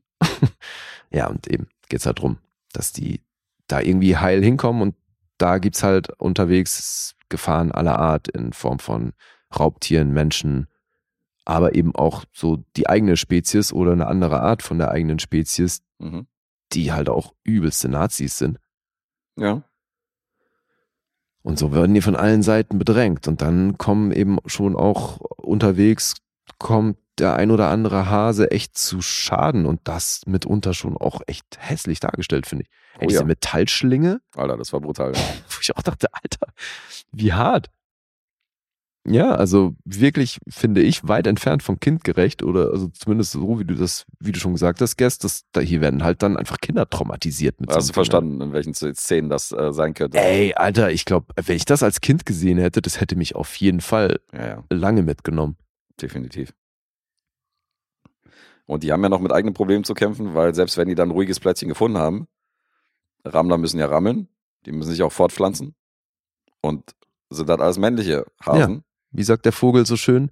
You have no chicks. You have no chicks, Ja. richtig. Deswegen müssen die jetzt irgendwo kleine Häsinnen finden, mit denen die sich auch fortpflanzen können. Ansonsten war's das mit ihrer Heißt das Rasse. Häsinnen? Weiß ich nicht. Ich hab's jetzt mal gegendert. Ja, läuft. Hasenmädchen halt. Mhm. Ja, also, und eben, sie kriegen da Unterstützung von einem Vogel. Stimmt. Ein Kumpel kriegen die äh, außerhalb des Tierreiches, äh, der kein Hase ist, mit denen die sich dann anfreunden. Ist eine Möwe, oder? Ey, keine Ahnung. Ist eine Möwe. Eine ausländische Möwe zugegeben, aber eine Möwe. Eine Schwarzkopfmöwe. Ja. Redet auch mit einem, was auch immer für ein Akzent. Ja. Das ist auf jeden Fall nicht von hier. Weird. Hm? Nicht von hier. Hello. Sie sind nicht von hier, oder? Nee, sie sind wirklich nicht von hier. Ja, und du hast es vorhin kurz angesprochen. Hazel wird von John Hurt gesprochen. Ja, da ist er. Und Fiverr von Richard Breers. Dann habe ich mal in seine Vita geguckt und ich finde es witzig, dass der ausgerechnet bei Cockney vs. Zombies dabei war. Ach, da war er am Start. Ja. Okay. Ein von dir nicht so geliebter Film. Roy Kinnear dürfte man kennen. Ja, der Vater. Ja, Lynn Farley, Ralph Richardson, Nigel Hawthorne, schon auch alles Namen aus UK, die man so gehört haben könnte. Ja, haben schon gewisse Traditionen, ein paar britische Schauspieler, aber jetzt keine aus der A-Riege, außer John Hurt. Ja. Ey, und ich finde es so krass, das hast du wahrscheinlich auch gelesen, ne, in den True Effects, dass diese äh, Beschwerden, die über Jahrzehnte eingingen bei diesem Board of Film Classification in Über England. 40 Jahre hatte der eine viel zu niedrige Alter, aber dass die 40 Jahre lang Briefe kriegen, Hm. In kurzen reagieren. Abständen, wo wo es immer wieder heißt, ey Leute, das geht nicht klar, dass dieser Film so ein Rating hat. Und reagieren nicht. Und die reagieren nicht. Und es hat einfach bis August 22 gedauert. Also dieser Film nach 44 Jahren wurde der anders eingestuft. Siehst mal, wie lang, wie lang die äh, Mühlen malen letztendlich. Ey, und der läuft ja in England wohl andauernd, auch im Fernsehen und so. Ja, ja. Ja, und das war damals, also wie ich meinte, so, also haben die Eltern in der Videothek dann für die Kiddies mitgenommen oder die Kiddies ins Kino mitgenommen und dann gab es eine Menge Gemetzel, Alter. Sechs Alter, wo die erfolgreicher da- Film in England im Jahre 79. Mhm. Wo die da einfach vergast worden sind in den Höhlen, Alter. Übel. Junge, ey. ja, Mann. Okay. Schön Hasen-Holocaust, alter Falter. Ne. Brutal, wirklich. Na, Hammerhart. stellenweise wirklich, wirklich düster.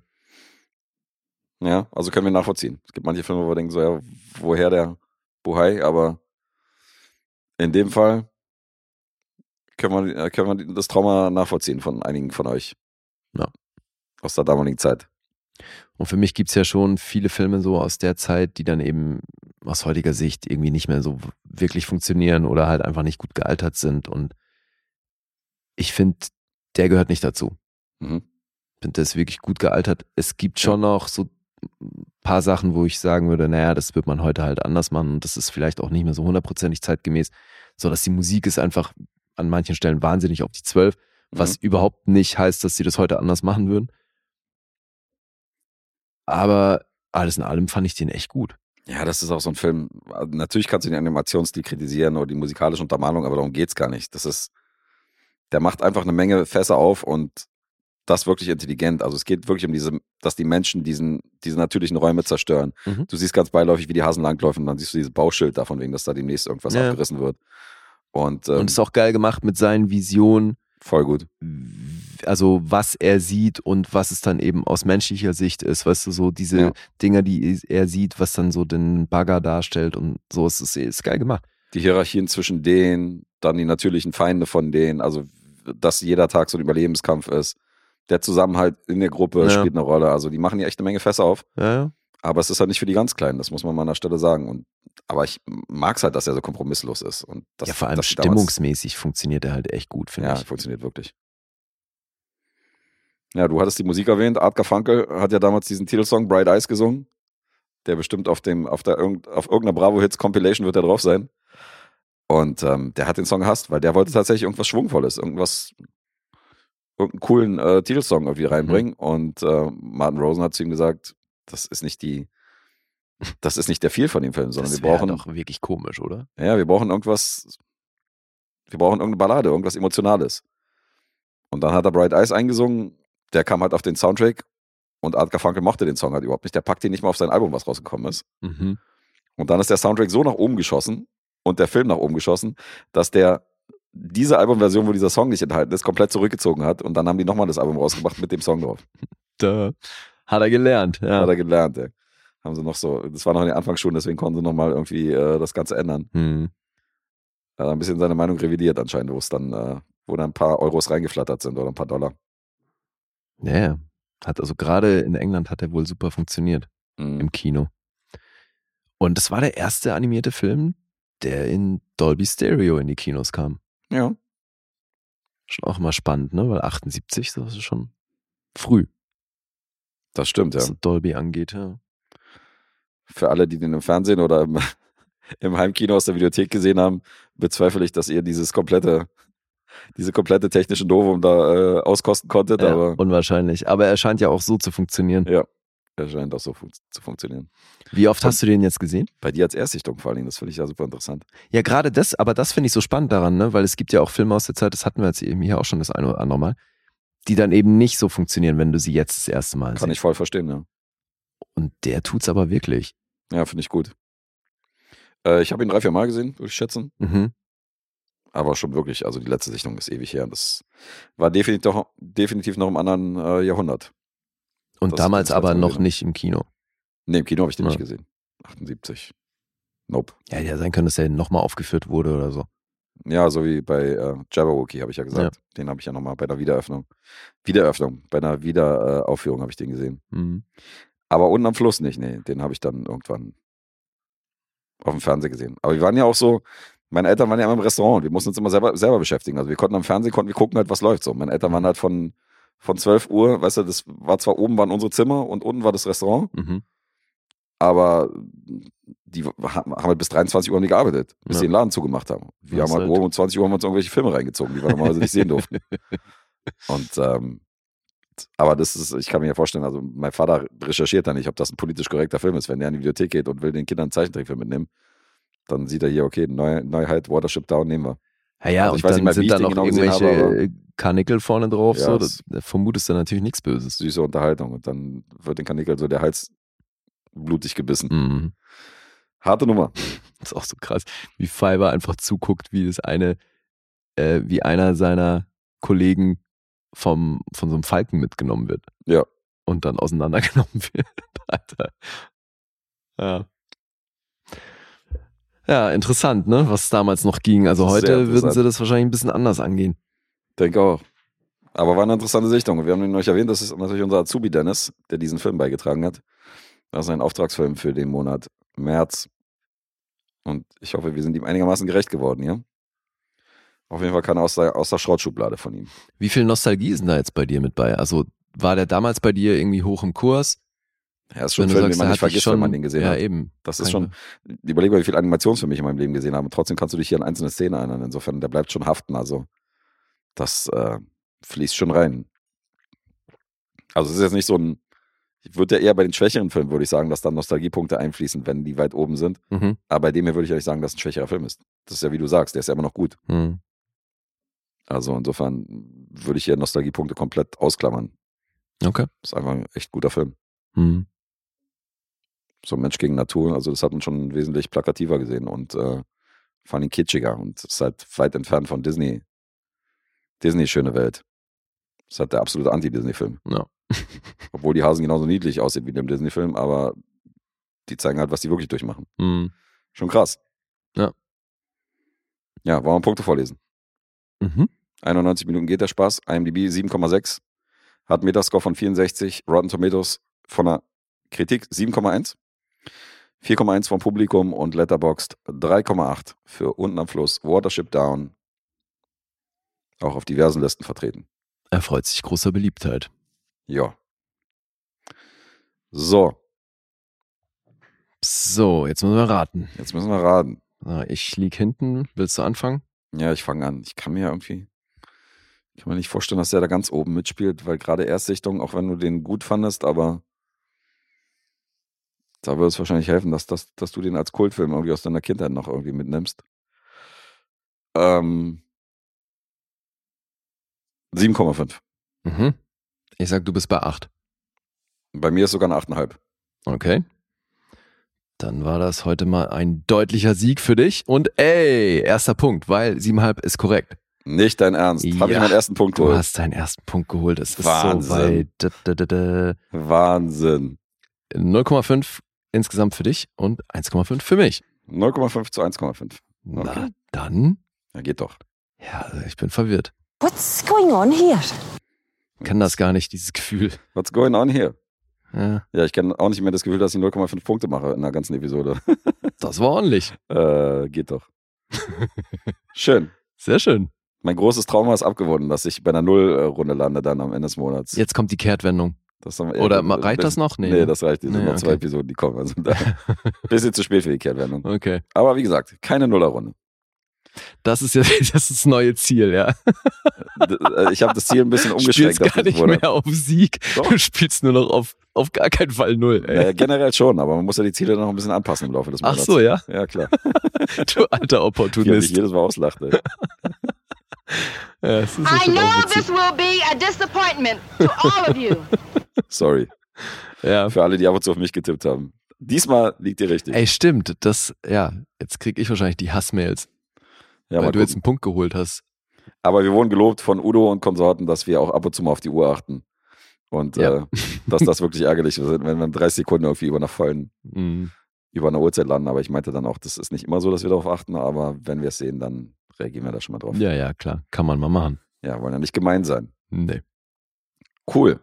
Haben wir, glaube ich, aber auch schon mal gemacht, oder? Dass wir aus Prinzip dann irgendwie 30 Sekunden länger gemacht haben? Nee, das haben wir, glaube ich, nicht. haben wir das gemacht? Nicht? Ich glaube schon. Ja, stimmt. Einmal Ich würde es uns zutrauen, ja. Einmal war da so eine Aktion. Ich würde es uns auch zutrauen, ohne Frage. Naja, eben. Ja, coolio. So, wunderbar. Das war Episode 266 schon. Ja, wir haben immer noch unseren kleinen Vorlauf, deswegen erwähnen wir meistens, äh, was wir in den Support-Episoden hätten, hatten in den Freitagsepisoden, als wie vorher in den Dienstagsepisoden. Ach, stimmt. Weil wir wissen ja auch gar nicht, die Support-Episoden nehmen, wir erst- nehmen wir nämlich erst noch auf, wenn wir. Das ist gerade ein bisschen verschoben alles. Ist ein bisschen verschoben, deswegen nicht, nicht wundern, dass wir freitags jetzt öfter mal die Supporter-Projekte erwähnen. Ja. Das liegt daran, dass wir so ein bisschen Vorlauf generiert haben. Macht's euch am einfachsten, wenn ihr es supportet, dann wisst ihr es direkt. Dann wisst ihr Bescheid. Ja. Ja, kann man auch machen. cool. Ja, oder einfach auf Instagram das Vorschaubild anschauen. Ja, Aber die Supporter-Variante ist besser. das ist die günstigste Variante, ja. Cool. Hast du noch was für heute? Nö, Ich auch nicht. dann sind wir durch. Drücke ich noch den hier? Maybe I don't have the personality for this. Wofür denn? Für den Podcast. okay, dafür machen wir es schon echt lange. Ja, ich trainiere halt noch. Ich versuche da hinzukommen. Ja, waren viele Losfilme und äh, ein Supporterfilm heute, also ein Auftragsfilm heute dabei. Insofern danke auch da nochmal an alle, die uns da fleißig Filme zutragen und mitgeben. Und wir haben es erwähnt, die nächste Episode ist unser Supporter-Special. Mhm. Da kriegen wir die besagten sechs Filme, da kriegt ihr die besagten sechs Filme, die wir hier rausgesucht haben. Drei von Lee und drei von mir. Sollen wir die nochmal aufzählen oder Ja, das ist ja schnell gemacht, ne? hast du deine parat? Ja. Okay. Von mir gibt's die Verurteilten, Troja und die Welle. Ja. Von mir gibt's auf jeden Fall Time Bandits. Von mir gibt's. So, jetzt will ich keine Scheiße erzählen. Ach so, du hast das nicht parat, ja? White Lightning für Raff Mhm. und Rushmore. Naja. Für Olli. Das sind die drei Filme, die euch in der nächsten Episode erwarten. Da sind wir sehr gespannt drauf. Rushmore war ja für dich eine Erstsichtung. Ja, Ja, bin ich gespannt. Rushmore ist eine Erstsichtung. Auch mal wieder schön. Fülle ich, Mhm. füll ich mal wieder eine weitere Lücke in einer Filmografie, die ich ja grundsätzlich, äh, wo ich ja grundsätzlich einen Regisseur sehr mag. Ja, ja, eben. Ja, und nicht wundern, ein Auftragsfilm steht noch aus, der wird dann wohl in den nächsten Monat rutschen. Fangen wir direkt episch an mit Lawrence von Arabien. Ach, stimmt. Den haben wir auch noch auf der Ja. Uhr. Also, Jens Mann, wir haben dich nicht vergessen. Nee, kommt natürlich alles noch. Kommt im neuen Monat, das schaffen wir diesen Monat wahrscheinlich nicht mehr. Aber ja, ansonsten würde ich sagen, Peace out und habt eine schöne Woche. Ja, Dito. Tschüss.